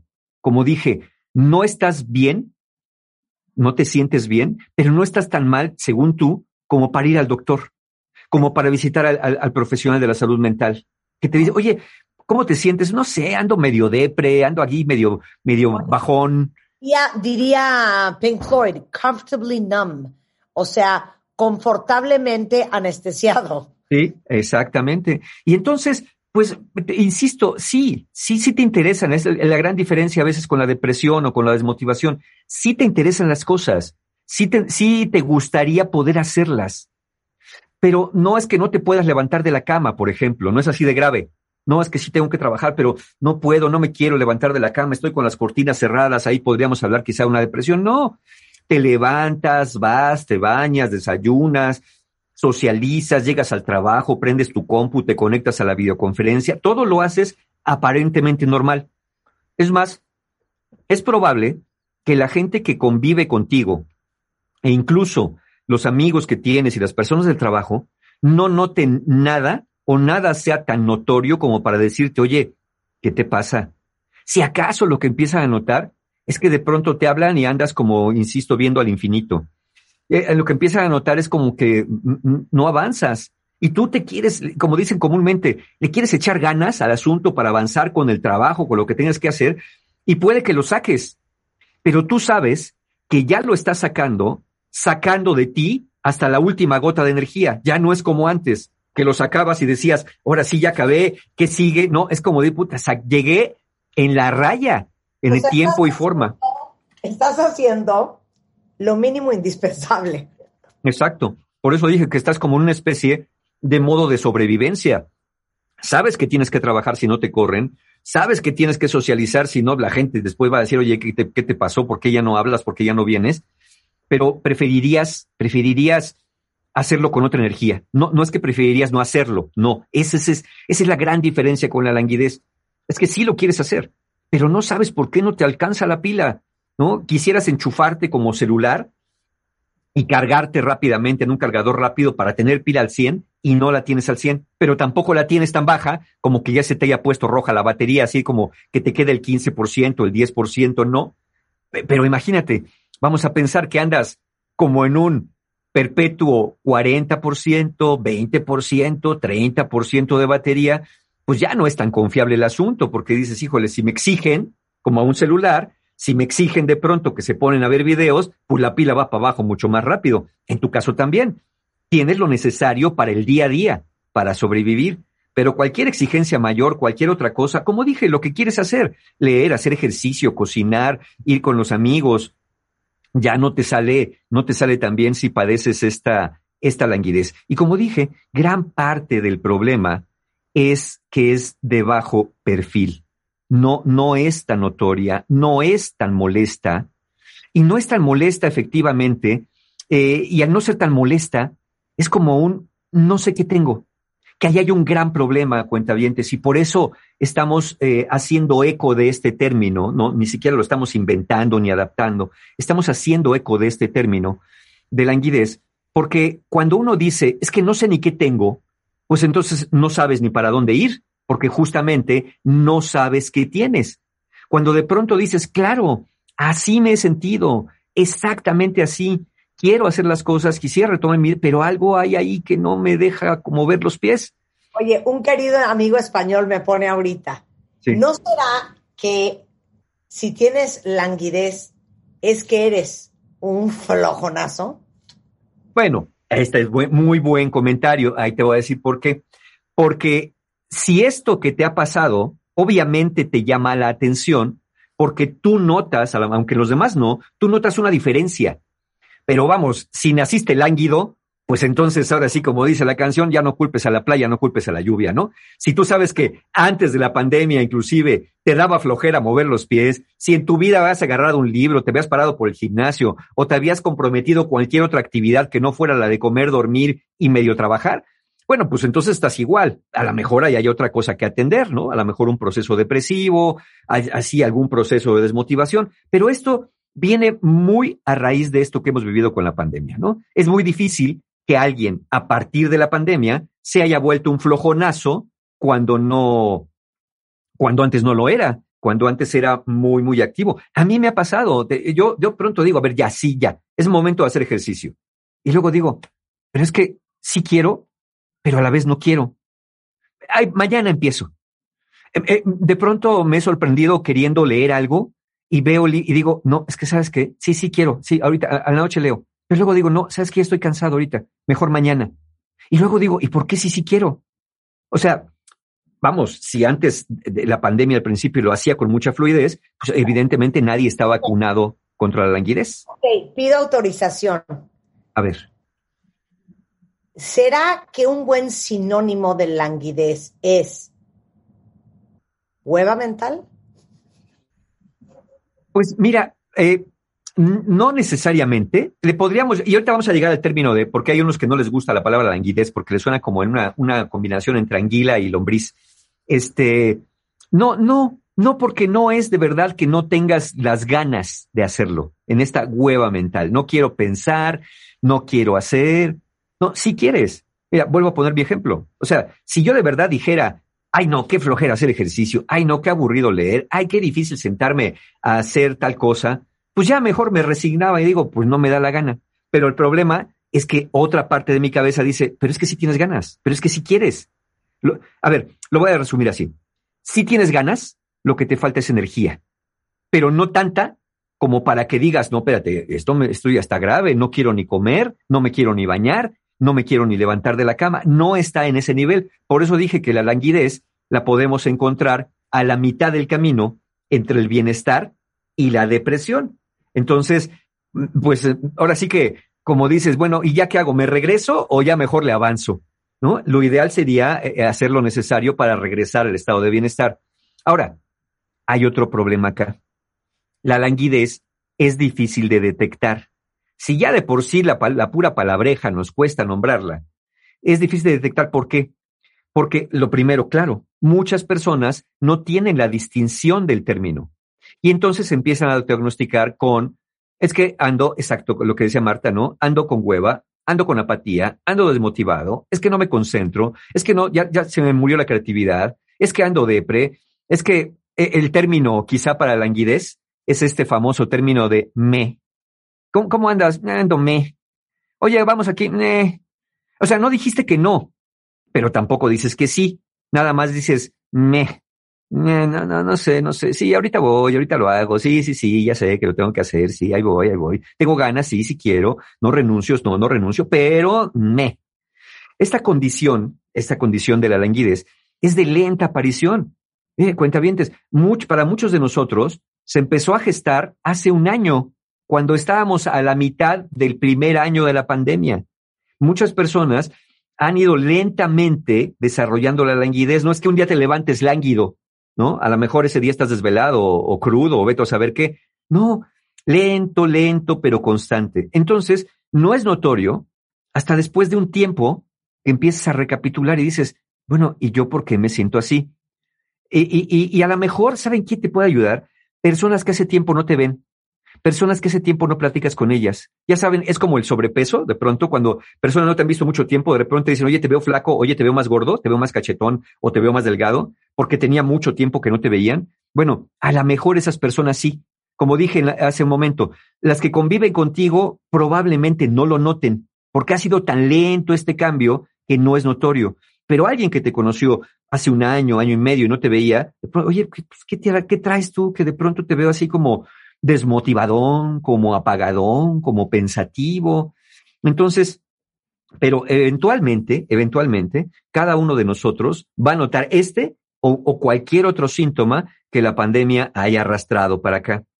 En realidad, en realidad, quien padece la languidez son personas que no están bien, como dije, pero no, no te van a diagnosticar. Vas a llegar con el psiquiatra y no te va a decir, oye, creo que tú tienes languidez, que ese es el gran problema, ¿no? Que no es una entidad diagnóstica como la depresión. Ahora, regresando del corte, ¿a dónde vamos? Regresando del corte, ¿qué pasa si sí me siento así, pero yo digo que no es languidez? ¿Por qué algunas personas son más propensas a padecerla? Y, y obviamente, ¿cómo hacemos para salir de esto? Que eso es lo más, lo más importante. Regresando del corte con Mario Guerra, no se vayan. Y confesiones, échenmelas en Twitter. Ahorita Claro que sí. Escuchas a Marta de Baile por W Radio. Síguenos en Facebook, Marta de Baile. Y en Twitter, arroba Marta de Baile. De regreso en W Radio, son exactamente las 12.31 de la tarde y estamos hablando con Mario Guerra, uno de nuestros terapeutas de cabecera, sobre la diferencia entre estar desmotivado y tener languidez. Entonces ya explicamos toda la definición y toda la sintomatología de cuando estás lánguido y vamos a Mario Vamos a ver, a ver, ¿qué pasa si te sientes así? Si dijiste, ándale, así me siento, pero no tan así. O a lo mejor no, no dices, no, no, no creo estar languideciendo, no sé qué tengo, pero ya vi que no es languidez, al menos ya eliminaste algo. O a lo mejor, como dijimos, no te gusta la palabra. Mira, llámale como te haga sentido, pero lo importante es que nombres lo que estás sintiendo y le des movimiento. ¿Qué quiero decir con esto?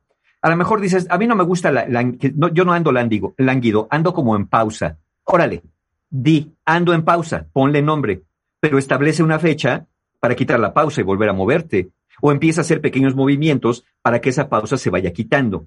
Por ejemplo, hay personas que me han dicho, no, fíjate Mario, yo no ando lánguido, ando como invernando, ando, ando invernando. Yo digo, bueno, estamos en junio, pues está bien, pero entonces si dices que estás invernando, hazte una pregunta, ¿cuándo va a cambiar tu clima emocional?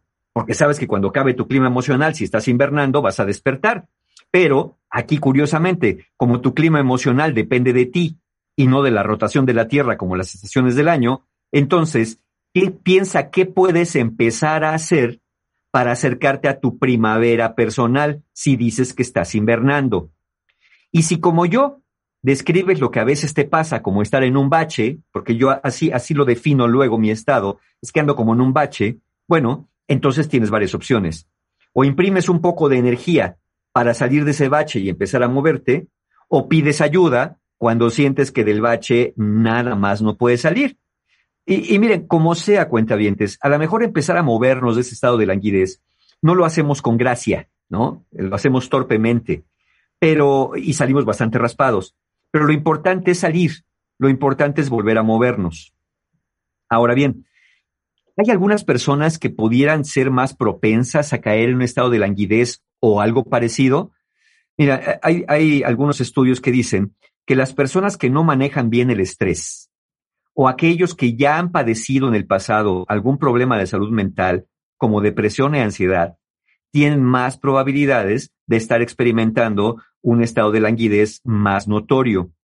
Y también, qué curioso, las personas extrovertidas tienen un poquito más de propensión a sufrir languidez. Entiendo perfecto lo que estás diciendo. ¿Sí? Porque como son personas que están acostumbradas a la estimulación, están acostumbradas al movimiento, están acostumbradas a lo dinámico, pues de pronto este frenón que dimos en nuestro estilo de vida redujo las posibilidades. A ver, ¿puedo decir algo como una persona extrovertida? A ver. Cuando Juan nos preguntó a toda la familia, ¿qué es lo que más les costó de la pandemia? Yo le dije, lo que más me costó fue la falta de, de, de, proyecto. Cuando eres una persona muy orientada al reto, al resultado, al hacer, al crear, esos nueve meses encerrados de pausa nos dolió o nos costó mucho trabajo porque no había producción. No había. De la vida. No había producción de la vida misma. Claro. Sí. Y en cambio, las personas introvertidas, yo, eh, seguramente ustedes han escuchado, yo he escuchado a varias personas que me dicen, Mario, ¿a poco de veras ya se va a acabar la pandemia? ¿A poco de veras ya tenemos que volver a salir? ¿A poco ya tenemos, sobre todo los introvertidos, las personas introvertidas, puede que lo sufran menos, aunque también de alguna manera lo padecen, porque están más habituados a estar consigo mismos, están habituados a buscar entornos poco estimulantes, están habituados más a irse para adentro y puede que lo padezcan menos. Pero las personas extrovertidas, mientras más extrovertidas, son aquellos que dijeron, ya, ya quiero, ya quiero salir a donde sea, que me quiten la correa y salgo corriendo para cualquier lado porque ya no aguanto esto. Bueno, ese estado también eh, de pronto puede ser más eh, favorable en estas personas más extrovertidas. Ahora, hagámonos una pregunta. Salir de la languidez consiste nada más en querer salir de la languidez? No necesariamente. Claro, eh, cuando tienes languidez, quieres salir de la languidez. A, diferencia de cuando tienes un estado depresivo que de pronto dices, ya me da lo mismo, si salgo o no salgo, ya no tengo interés en nada. Aquí sí, sí, sí quiero, ¿cómo le hago? Bueno, además de, de decir y declarar, ya me quiero dejar de sentir así, tendrás que pensar cómo te quieres sentir. Es decir, tienes que mirar cómo te imaginas que vas a estar cuando este episodio haya pasado. Por ejemplo, muchas personas cuando se sienten atrapadas en estados emocionales de baja energía, negativos, como la languidez, por ejemplo, dicen que ya no se quieren sentir así. Pero cuando les preguntas, bueno, ¿y cómo te quiero sentir? Pues bien, pero bien, no sé, pero ya no me quiero sentir así. Entonces, no tienen mucha claridad acerca de cómo quieren sentirse es decir, para dónde quieren moverse. Entonces, como no tienen tan claro para dónde se quieren mover, esto incrementa la frustración, porque ahora no solamente se sienten mal, como ya se sentían con la languidez, sino además se sienten sin rumbo y sin dirección, ya no saben qué retomar, por eso andan, vamos a decirlo así, picoteando, ¿no? Eh, eh, a ver, voy a probar con el ejercicio, pero voy a probar con esto, voy a, probar con la lectura, voy a probar levantándome más temprano, voy a probar durmiéndome a otra hora, voy a probar, eh, entonces prueban un poquito de cada cosa para ver si encuentran el camino que los haga retomar el rumbo y dirección. Entonces, la idea, la primera idea, cuenta vientes, es que definan para ustedes cómo se quieren sentir. Por ejemplo, ya no me quiero sentir así, pero me quiero sentir más activo, me quiero sentir más despierto, me quiero sentir más enfocado, concentrado, motivado, con claridad. Me quiero sentir más inspirado, me quiero sentir más optimista. Ya sé que algunos están diciendo, eso, pero yo quiero todo, todo eso, todo eso lo quiero yo. E, es que no, miren, no, no se vale decir sí quiero todo, porque una vez más no está siendo específico o específica. ya nada más estás diciendo que quieres todo en pura desesperación, ¿no? Ya si le agregamos aparte, agrégale millonario y agrégale eh, con vida eterna, bueno, pues mejor todavía, pero no. Y tampoco es de ayuda, así como decir, quiero todo, quiero sentirme bien al 100 en todo, todo el tiempo. No, tampoco es de ayuda, eh, pues como sea, pero ya no sentirme así. No es de ayuda como sea, porque como sea, puede ser peor de lo que estás. Es decir, si estás eh, perdido en, la esquina de, abandono y tristeza y dices, me voy a mover a donde sea, pues capaz que caes en, depresión y en desesperanza. Entonces, hay que tener claro si nos queremos mover para el norte, para el sur, en este caso, para donde deberíamos aspirar a movernos, es hacia estados emocionales más eh, positivos, más agradables y de más alta energía en un momento dado. Ese sería como el camino que tenemos que tomar. ¿Por qué? ¿Por qué es importante esto? Decir para dónde queremos ir. Porque lo opuesto al languidecer es florecer. Si se habían hecho la pregunta, ¿cuál, ah. todas las emociones tienen sus opuestos, los estados emocionales. Lo opuesto al languidecer es florecer. Y si queremos salir de ese estado, tenemos que empezar a movernos en la dirección correcta. Y la palabra florecer, que tampoco es una que utilicemos comúnmente, pero creo que también es muy afortunado, es justamente eso, no, no nomás estar allí como un hierbajo, sino es producir algo, sacar algo, abrir los pétalos, eh, en esta metáfora de, de, dar lo que está dentro de ti, dar, lo que es tu naturaleza dar, bueno, empezar a darlo y hacia allá tienes que moverte. Entonces, dicho esto, ¿qué cosa podríamos hacer para salir de esta languidez y volver hacia el bienestar, volver hacia el florecimiento, volver hacia a retomar la vida. ¿Sabes qué, Rebeca? El florecer. El florecer, el florecer. Sí, sí y, es, es, curioso, ¿no? Porque no estamos acostumbrados a esos términos, ni a florecer ni a languidecer, ¿no? De hecho, de las plantas a veces se dice, mira, nomás esta, esta flor ya está toda lánguida, ¿no? Cuando está toda sin energía, toda caída.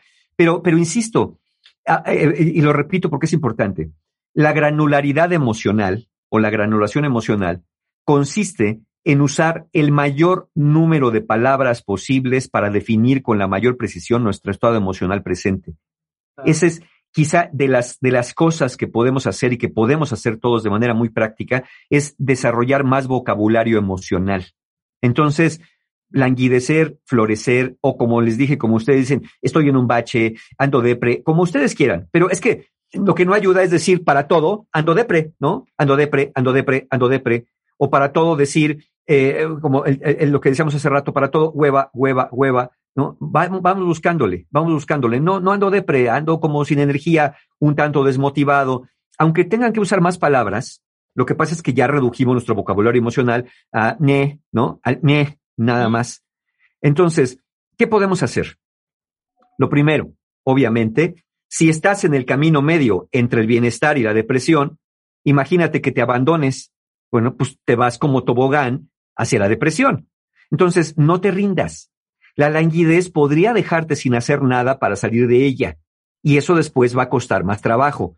La languidez es como una pendiente resbaladiza. Estás en la orillita, allá andas, allá andas, y de pronto si no pisas con cuidado, te vas como en este tobogán. Aun cuando estés en modo de supervivencia, no dejes de moverte en la dirección que quieres ir. Si hoy nada te motiva, recuerda qué es lo que antes disfrutabas, antes de la pandemia, qué te gustaba mucho hacer. Y trata de ir haciendo cosas para recuperar el gusto y no esperar a recuperar el gusto para volver a hacer las cosas. Hazlo un poquito, digámoslo así, por decisión, más que por impulso, más que por deseo. Hazlo por decisión. Hay cosas que se hacen haciéndose y no esperando que nos den ganas de hacerlas. Ese sería lo primero. No te rindas, no te abandones. Hay cosas que se hacen haciéndose. Y no esperando que den ganas de hacerlas. Después, busca o mantén contacto social, directo o indirecto, con personas que te inspiren. Si estás languideciente, puedes ser empático con una persona que está igual que tú, que dices, no, es que yo lo entiendo. Es que voy a hacer el club de los languidecientes. A ver, no sería tan buena idea, porque si bien es cierto que puedes ser empático con alguien lánguido como tú, no son la mejor compañía los lánguidos, ¿eh? No en este momento. porque todos empiezan unos a otros a justificar, ¿verdad que no tenemos? No, no tenemos ganas. Hay para luego. Entonces, acércate, aún a la distancia, como dije, a personas que a pesar de la falta de energía que muchos hemos experimentado, cada día tratan de hacer algo para continuar su camino. Aléjate de personas pesimistas, de personas catastrofistas y todavía a alturas de la pandemia siguen existiendo personas que comparten fake news.